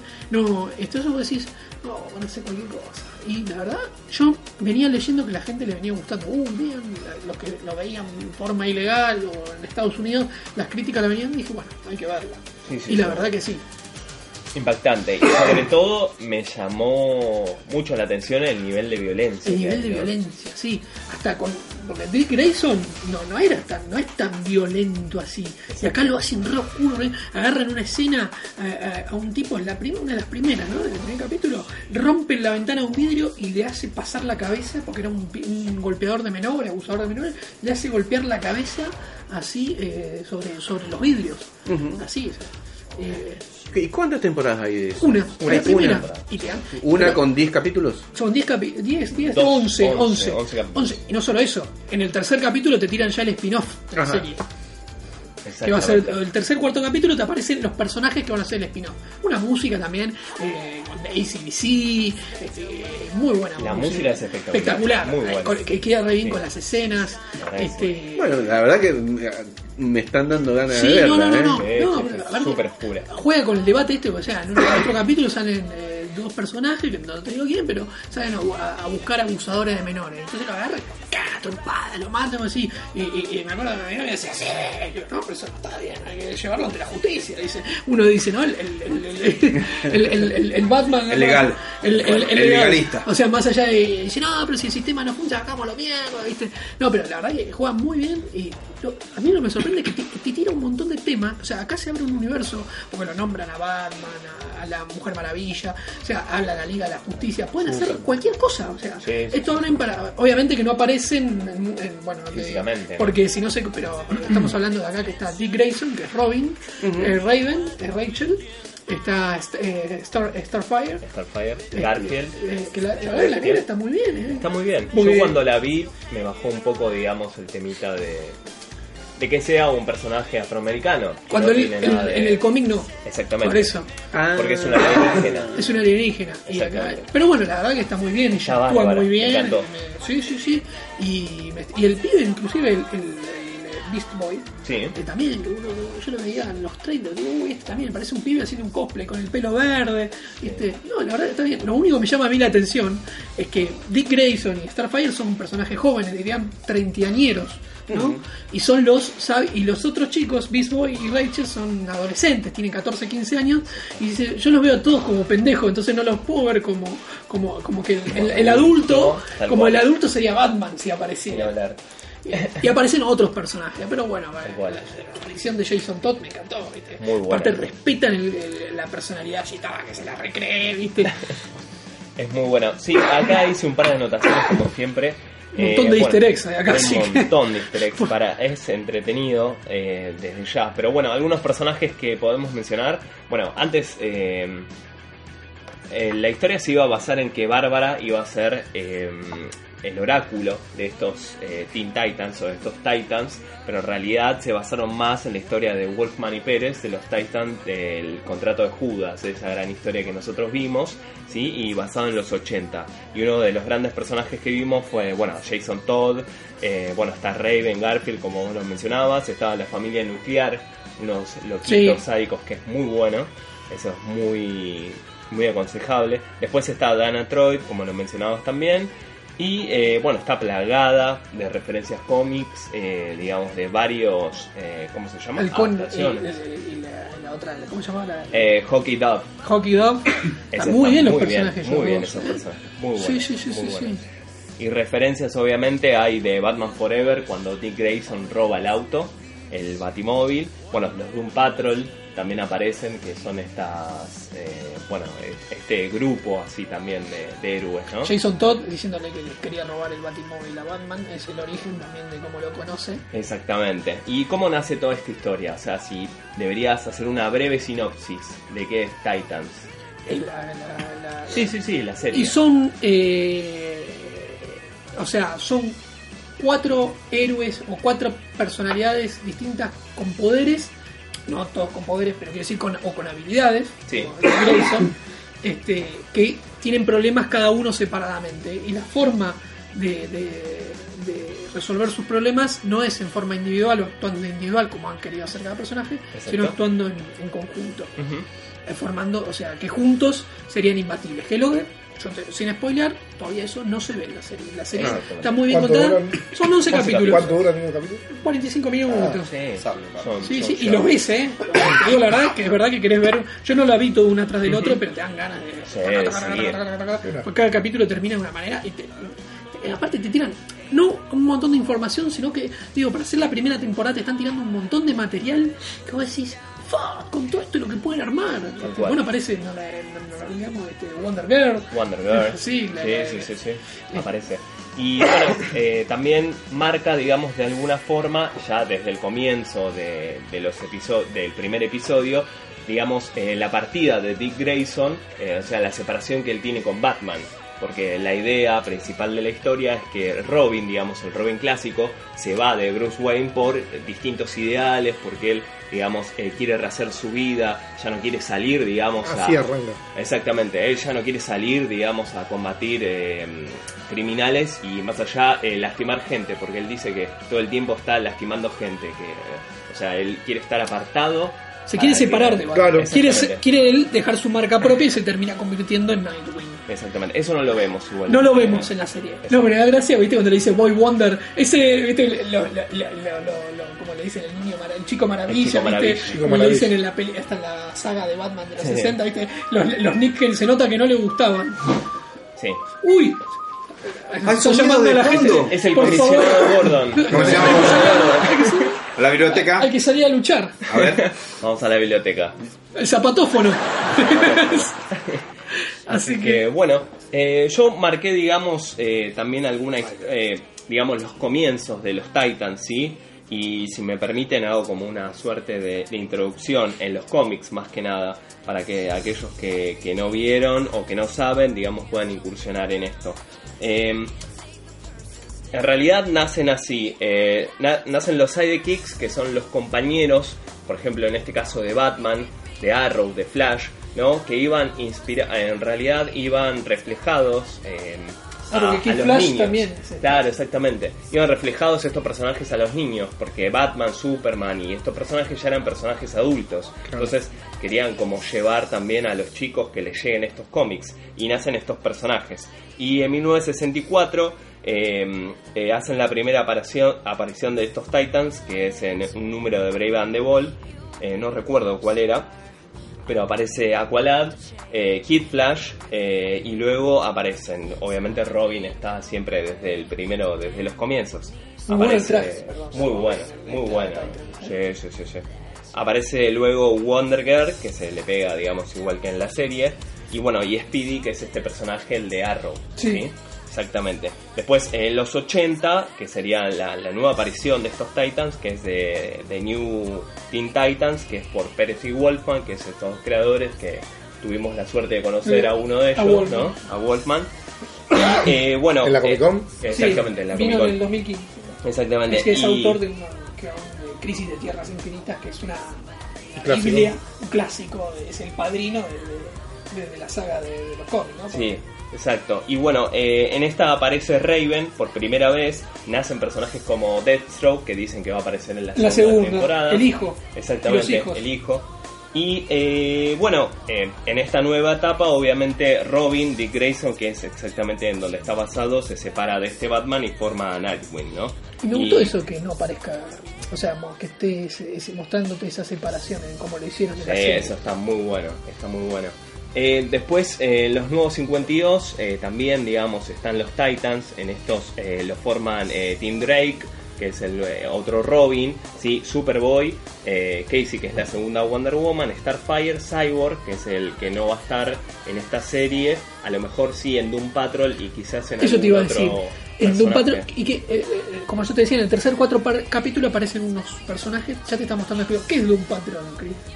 Doom Patrol es, para aquellos que no saben, es como un equipo que en realidad labura desde el secreto, ¿no? Desde la identidad secreta. Son como unos, eh, unos hombres que tuvieron problemas eh, genéticos o, o hubo científicos que laburaron con humanos. Entonces de estas creaciones es un médico, como una suerte de X-Men, de. Charles Javier, que tiene como una universidad en donde eh, hace entender y comprender estos tipos que tienen superpoderes, pero de alguna forma los contiene y hacen el bien, obviamente. Pero estos trabajan más desde la sombra. Por ejemplo, hay uno que es un robot.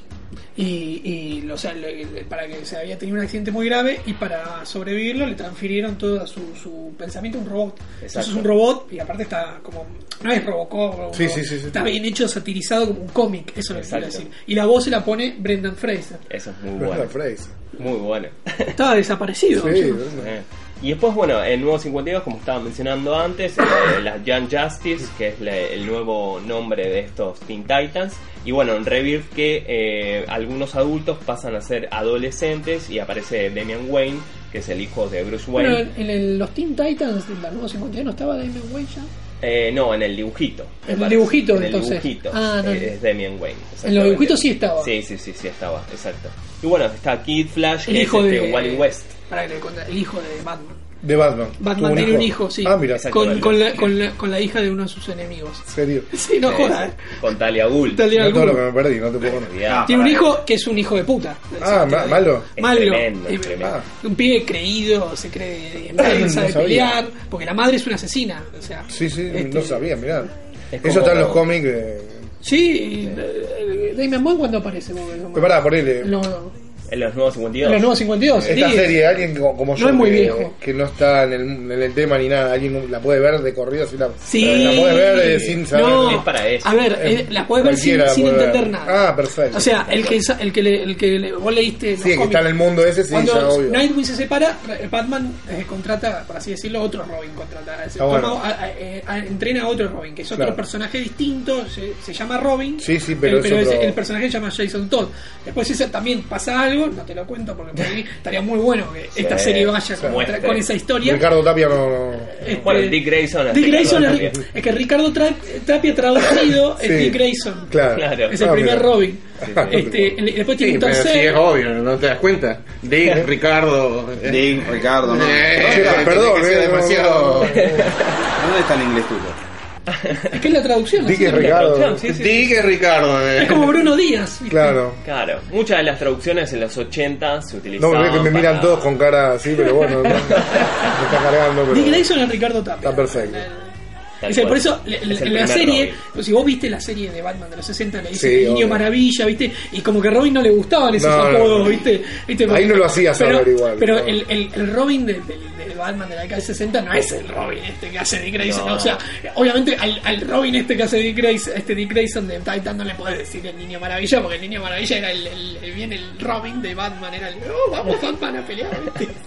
Muy bueno, muy bueno. Pero bueno, eso Está bien, se suerte- puede ver sin saber nada. Sí, se puede ver sin saber nada, se disfruta. Eso bueno. Este, al que al que leyó el tema la disfruta más porque la verdad Claro. que respeta mucho a los cómics y es algo que DC o, o hizo algo oscuro encima. Se viene porque- de C con todo ahora, ¿no? Sí, La Sí, revancha. pero, pero DC, cuando quiso hacer algo oscuro en el cine, sacando la obra maestra de Nolan, lo han, le han matado, ¿entendés? O sea, Batman v Superman. Batman v Superman, todo, que tenía que ser algo más, más. Esta es una serie bastante oscura. Como yo te digo, en un capítulo salen a cazar pedófilos. Está bien. Está bueno, no, no, Y vos, está y vos verlo, decís, a hasta podés empatizar con ella, porque ¿qué, qué se merece un pedófilo? Que- que es Lo peor. El Sí, peor sí. castigo, obviamente, ¿no? Sí, por supuesto. Este, este, y, y sin embargo, sí, una, desde un punto de vista racional, no. Si una persona comete este, lo tenés que juzgar y condenar, ¿viste? Tal cual. Este, no atrapar, a matarlo en la plaza pública. Edad media. Cine. Pero hoy está esa idea, ¿viste? Hoy una- es como que eh, Juegan con esa idea, sí. juega con esa idea y está bien, no sé. Esa idea visceral, este, Y un sacan provecho. Y un sí. final de temporada que sí. Tremendo. ¿Qué Bueno, la feo vamos a ver. Es este. La vamos a ver, Nico. Aparte, no, nosotros yo, tenemos Cuando más a- que digo, ¿qué? Yo- Más que. Tenemos más afinidad con DC por el hecho de Sí, que, de la época. que los héroes de DC eh, estaban más en auge en nuestra época. Oh, Puede ser, sí, sí. Super Mirá. amigos. ¿no? Eh, eh, Super. Eh, Súper eh, amigo. Esta semana en Facebook se eh, subieron varias fotos de Bill Bixby, hubiera cumplido 85 años. Mirá, Bill Bixby. Ustedes miraban, miraban Hulk. Sí, sí, yo lo vi Y el mago. Y el mago, El mago. justo te iba a decir eso. Bueno, buena serie. Buena, buenísima. Genial. Pero la verdad que esta serie de Titans es Muy bueno. Muy Y bueno, esto ya quiero. El Titanverse, como le el dicen. Verse. Titanverse. Es que sí, que ya no lo pueden conectar con el No, Arrowverse. yo creo que no. Eh, no lo van a conectar. eh, no, es que tienen algo, ah, hicieron algo Sí. para, para armar un gran universo acá. Y donde tranquilamente nos pueden ir metiendo después a Batman, a Superman. Tranquilamente. Bueno, en la escena, hay escenas post créditos en el Ah. último capítulo. Sí, sí, este, sí. Yo me colgué, él me dijo, ¿la viste? Uy, no la vi, boludo, me olvidé. ¿Viste? En realidad terminó la serie y comentando el final, el final es alucinante. este, y me colgué y después justo, venía ahí al toque, eh, cuando Sí, lo, sí. lo pagué. En la escena post créditos.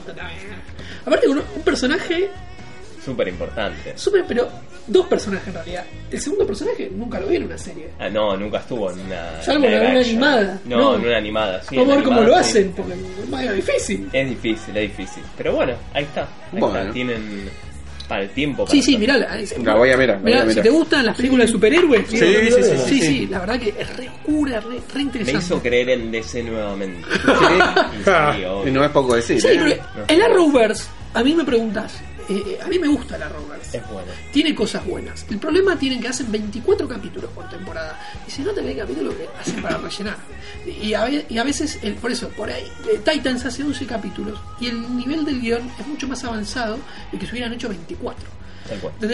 Y el Arrowverse obviamente también es más. eh, por ejemplo, Arrow sí es un poco. Arrow me- hasta me, me había sorprendido que es un poco más oscuro. Flash, pero bueno, van con la personalidad de cada personaje, van haciendo el, el formato de la serie. Arrow era más oscuro, porque la personalidad del tipo de los nuevos 52 era así. Este, el Flash, en cambio, era más bonachón, más. más- respetan más de los nuevos 52, ¿no? La serie del cual. Arrowverse.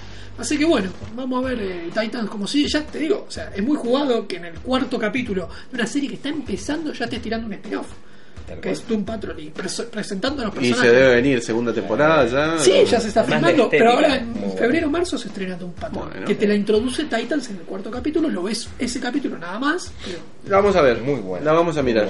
Bueno, La verdad que sí. Y acá, acá que tuvimos, hablábamos de teasers el otro día. Eh, ah, de Campanela. el de Campanela, De Campanela, un teaser de Campanela, viene con todo. el feliz de la vida. de- Sí, de los muchachos de antes no usaban arsénico. arsénico. Y se llama el cuento de las comadrejas. ¿Lo vieron el tráiler ustedes? Sí, lo El vimos, teaser, lo va, vimos. El teaser, teaser, es un 33 teaser. segundos.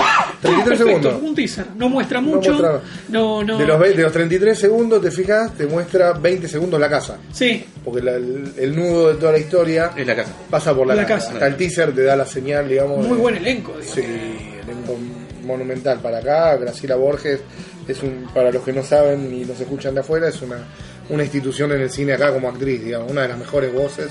Y Brandoni también. Y Brandoni, y Oscar actor, Martínez. Y Oscar Martínez y también. también Marcos Mustock, un cómico de Ah, Lelutier, de haciendo un papel sí. serio, eh, que siempre mostró ser un buen actor, siempre lo convocan. Y bueno, Ahora Pero en mayo aparte, se estrena. Campanella es como Nolan, como son directores que vos ya sabés que van a hacer algo de calidad. Sí, Después por ahí no te puede gustar o no te puede gustar, pero ya sabes que es No, algo de calidad, calidad que siempre. porquería no va a ser. claro, claro. No va a ser Michael Bay. O sea, no. O sea, son directores que hacen algo de calidad. Y Campanella acá la última que había hecho fue en el 2012, 2013, Metegol. Sí, como animación. Se viene la secuela. Se Y está, sería está lindo. la A mí. Metegol, a mí Metegol me gustó Sí, me mucho. parece buena Metegol película, sí, una es buena una película animación. que a vos que te gustan las historias así de, ¿Vos la viste Metegol? Sí, la vi, la vi, a mí me gustó, me gustó. Me, gustó esto de, de mostrarte el, el negocio versus la pasión. Claro, Como el- creo que hace rato el, el negocio se ha comido Se al fútbol. Este, eh, en cambio la pasión, ¿viste? Los personajes de Metegol eran eso. Es muy, ¿Quién muy nos ha sí, llevado el negocio? A- Aparte, esa escena me quedó marcada con la, la- la- cuando Coco Silly se da cuenta que puede hacer negocio con Claro, nosotros. claro. Si total dice esto es un negocio. Un Con la voz de Coco Silly que encima quedó perfecto. Sí, la voz Quedó muy bien, quedó Yo me da risa porque yo tengo también con la versión que se envió afuera, Latinoamérica, y las voces son totalmente diferentes No. y cambia mucho. Cambia. Sí, Ah, sí, ¿Hay Sí. con versión Sí, latina? claro, no puede mandarla acá porque está llena de localismos la película. Ah, me vos la encantaría verla. Sí, yo la tengo. Igual me, Eh, me gusta más con la es más, la Es tengo- muy argentina. Sí, sí, sí, en este caso sí. Es muy argentina. Porque ver Los Increíbles, por ejemplo, en, en- con doblaje argentino es insoportable. Ah, no, Pablo Rago hablando. Ah, sí, no la Ah, vi. Yo la vi, Dios mío. Que van por la autopista y no sé, bajar Ah, por. por Cabildo, decían, sí. No, horrible, horrible. Era En tristísimo. Nueva York, ¿viste? Localismo, localismo. No, no, sí, o esa. Sí, como va la imagen de Nueva York que hablan de Cabildo, Avenida Cabildo. Era tristísimo. ¿no? Avenida Cabildo es una avenida de y Buenos Metegol Aires. hicieron un doblaje para afuera, porque no podían mandar esa de acá, pero. Es el que dice neutro cuando vos hagas la entrada. Claro, Ah, ok. Neutro es. Es el Es bueno. el argentino. Acá se dobla neutro, en Argentina Claro, también se dobla Che, neutro. boludo. Sí, sí, No, no, neutro no, neutro es el latino. Eh, El latino. El que se, el que se ve en todo, En lo todo. podés ver en Chile como en México. en cualquier lado, no Eso tiene- es neutro, no no, tiene tiene ningún localismo. Y acá se dobla neutro. Acá hay, acá hay grandes Ah, actores. Acá hay grandes Ah, actores de doblaje. Esta película que estamos diciendo, ¿se dobló en neutro acá en Argentina? Sí, creo que sí, Metegol sí, creo No sé, que sí. la- eh, ya- sí. El de las ratas ese que hacía Yanola. Le quedaba re bien la voz. Claro. O sea, Yanola. y no, y, decía, y "Ah, Fontova. boludo", Y Fontova también. Fontova, ese era el que hacía Fontova, no me acuerdo cuál Fontova era. como no, el, el, Yanola era el largo. Claro. Fontova era el de la, el, El más rulos. sí, sí, sí. eh, con la- era mu- está bien, es muy tenue, hasta términos más, de Buenos Sí, Aires. eso, pero, pero la verdad, Meteor es eh, en español.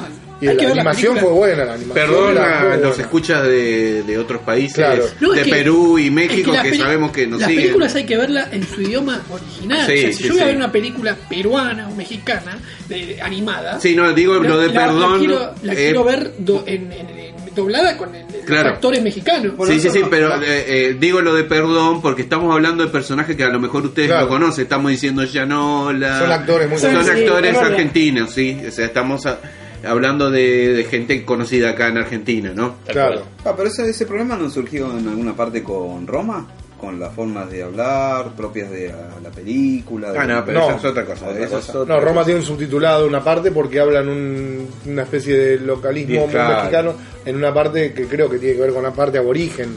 Eh, por eso está subtitulado en algunas partes. ¿Y pero se Muy poquito. que Sí. hablan? Sí, sí, no, sí, No, por supuesto. no, digo, lo- en lo- español. se- Sí, sí, sí, pero sí. que- No, pero hay, Pero hay una partes- parte que la, la, No, pero digo, lo que Cleo, la protagonista, habla como eh, un localismo de una parte de México, que, como si acá hablaran, no sé, Pero tiene subtítulos. Pero, Sí, pero es un- digo, vos lo entendés lo que No, hablan? no, no. Ah, no, está bien que tengas No, por eso, no se Obviamente, entiende. No, no, obviamente. Es como que te hable guaraní, una película Sí. paraguaya que te hable, viste, siete no vas a cajas. Siete cajas, hay partes que no Claro. se entienden porque hablan guaraní. Y que no habla guaraní, vos, en el norte se habla guaraní. Pero sí, no se entiende, ¿no? No, no, es bueno, guaraní, también no, es como yo el- guaraní. Catalán. Ah, no, ni hablar, no, no, por supuesto. Merli. Merlo, claro. Pero. Bueno, Bueno. Muy buena. Sí, sí, me re gustó. Bueno. Algunas cosas. Bueno, chicos, no sé, ¿tienen algo más? Eh, no. No. Bueno, bastante completo el programa. La verdad que ¿eh? sí, ¿eh? La verdad que sí, me gustó empezar el análisis de Glass, viste, cuando Sí. explota todo al final y... Muy completo. Se burlan a mi costa, porque yo no escuché nada. Ah, no, sí, yo no vi el tráiler que hablaban ustedes de, po- de la serie que viene ahora Argentina. Ah, sí, si llega a oídos de Suar alguna vez, por, por, por lo que sea, que ponga más plata en lo que tiene que ver con el CGI, con la... Ah, Buenos Aires. Sí. Es decir, una película, que, una serie que viene Argentina, Argentina, tierra de. Argentina, tierra de venganza y pasión. Ah, y- sí. Sí, sé. tiene nombre de culebrón. Claro, es un culebrón. pero- Es un culebrón. Yo creo que sí, no sé, no, no queremos juzgar ante el tiempo. Sí, la verdad pero- que es una lástima que, teniendo en cuenta que no hay tantas historias escritas sobre la guerra civil española y la Argentina, eh, hubieran hecho, lo hubieran encarado por otro lado, ¿no? Puede ser que Lion and Magic se encargó de los efectos especiales. No, creo. No creo. No. Habrán mandado sí. computadoras viejas que no usaban más. Ah, con, Con Windows Windows 95. Como Windows 95. Claro. Bueno, pero todavía no sabemos cómo va a estar la, la serie. Así Es que una serie que viene acá por la duda. Sí, por ahí, ojo, el trailer te muestra algo este, y después lo siguen laburando en la edición y Sí, sí, arreglan. seguramente. Claro, pero, de teóricamente 24 horas arreglando todo. tenés Todo, todo el equipo arreglando Sí. todo. Vamos a dársela. Muchachos, pongámosle fe a la producción argentina, por, Por favor. supuesto, ¿no? por Sí, supuesto. es mejor ver ficción. Bueno, gente, si les ha gustado el podcast, este, déjenos algún comentario a ver qué, qué les ¿Te pareció. gustó Glass? ¿Te gustó Creed? Creed, eh, ¿Te gustó Titan? Claro. Bumblebee. Bumblebee, me encantó. Sí, si no les gustó, ah, pueden comentarlo también, ¿sí? Eh, No, Este, recuerden en nuestras redes, este, Cinéfilos Rebeldes, en Facebook, también estamos en YouTube y en iVox. en ¿eh? iVox, escúchenos en iVox. En iVox, ¿eh? Ah, ahora se viene el Super Bowl. Al Super Bowl, el sí, Super Bowl. así que viene trailer de Star Wars. Mm, Bueno, no. Eh, creemos. Generalmente el Super Bowl, no, pero generalmente el Super Bowl es para. Es la publicidad más explosiva, la Más más explosiva cara. y se estrenan un montón de trailers. Y el que estuvo, este, Jeff Bridges, estuvo hablando de The Dude 2. Este, Eh, qué bien. El Big Lebowski. el Big Lebowski. No la vi. No la vi. Bueno. ¿Viste el Big Lebowski? Bueno, entonces, pero porque él dijo, vean el Super Bowl, algo así, Dude, tiró la data. tiró algo, data así. Entonces, se sabe que los hermanos Cohen, por ahí, otra, o no sé con Ya ella. hermanas eh, hoy en día. No, no, No. esos son los Wachowski. Son los perdón. Wachowski. Son otras Te hermanas. estoy confundiendo. Perdón. Sí, sí, sí. Este, Yo también me, co- me he confundido. no, los hermanos Cohen hicieron este Big Lebowski, que hoy es una película hasta de culto. A mí, a mí me gustó mucho, no es de mis favoritas, pero, pero, pero reconozco que los hermanos Cohen es, es- es una gran película. Su, su personaje emblemático de Jeff, de Jeff Bridges haría la segunda parte volviendo a interpretar a The Dude otra vez al Big Lebowski. También tendría que estar este lo de, lo de John Goodman, ¿no? Ajá. Eh, muy bien. Pero bueno, ¿Y, y de- y, y Star Wars es- la gente de ABC dice que, Ajá, que, que tienen separado un guion, un espacio para Star Wars. Pero yo no sé si es verdad o Y mentira. bueno, quedémonos con una esperanza por lo menos. La película se terminó de filmar hace poco. Por ahí lo señaron y dijeron. No, por o por ahí sí, un teaser o, o- Algo o el chiquito. nombre de la película. Tal cual. Eso estaría bueno. ¿eh? Un Yo creo que el primer tráiler, sinceramente, puede ser que en el Super Bowl haya algo, pero para mí la- el primer tráiler posta va a aparecer en la Celebration. El Celebration, mm, seguramente. Y lo vamos a analizar. ¿Y algo más de Avengers tal vez o no? ¿The Avengers? Sí, ahora en el Super Bowl, digo. Eh, puede ser. Ah, sí, puede ser que haya algo Puede más. ser, ¿no? Sí, sí, sí, sí. Sí, sí, sí. Este, este, este, ahora que encima que van a conducir los Oscars. Así que El próximo programa vamos a hablar, ¿no? vamos a hablar de los Oscars. No creo que nos olvidemos de los Oscars. Y de No, las no, no, nominaciones de Roma. De, Pero por ahí llegamos a ver más películas. eh, Black Panther. Black Panther, esta nominación que ha hecho mucho ruido. Sí, sí. Y bueno, y vamos a hacer un juego, más, eh, más allá que no hayamos podido ver todas, de quién ganará cada Oscar, ¿no? Dale. Perfecto. Bueno, chicos, este, no se olviden de nuestras redes, eh, de dejarnos algún comentario. Eh, y bueno, no se peleen tanto, vos Nico tampoco, este, aflojá con la, pelea ahí por las redes. Eh, a soñar, eh, que el cine los ayuda. ¿eh?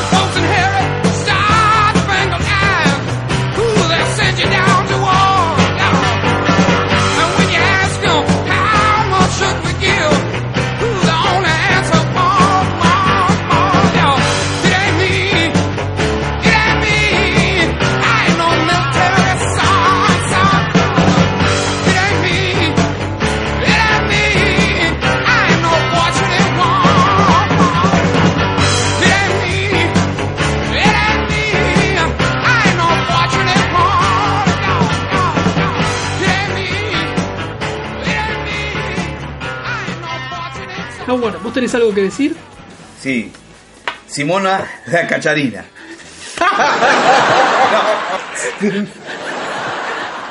La cafeína. Simona la, la ca- Vamos de vuelta, esto después se edita. ¿no? Editalo para Eh, Howard, ¿tenés algo que decir? Simona la cacariza. La cacharina. Guarda, se escucha la tele. Ah, la tele. Ahí. Simona la cacariza.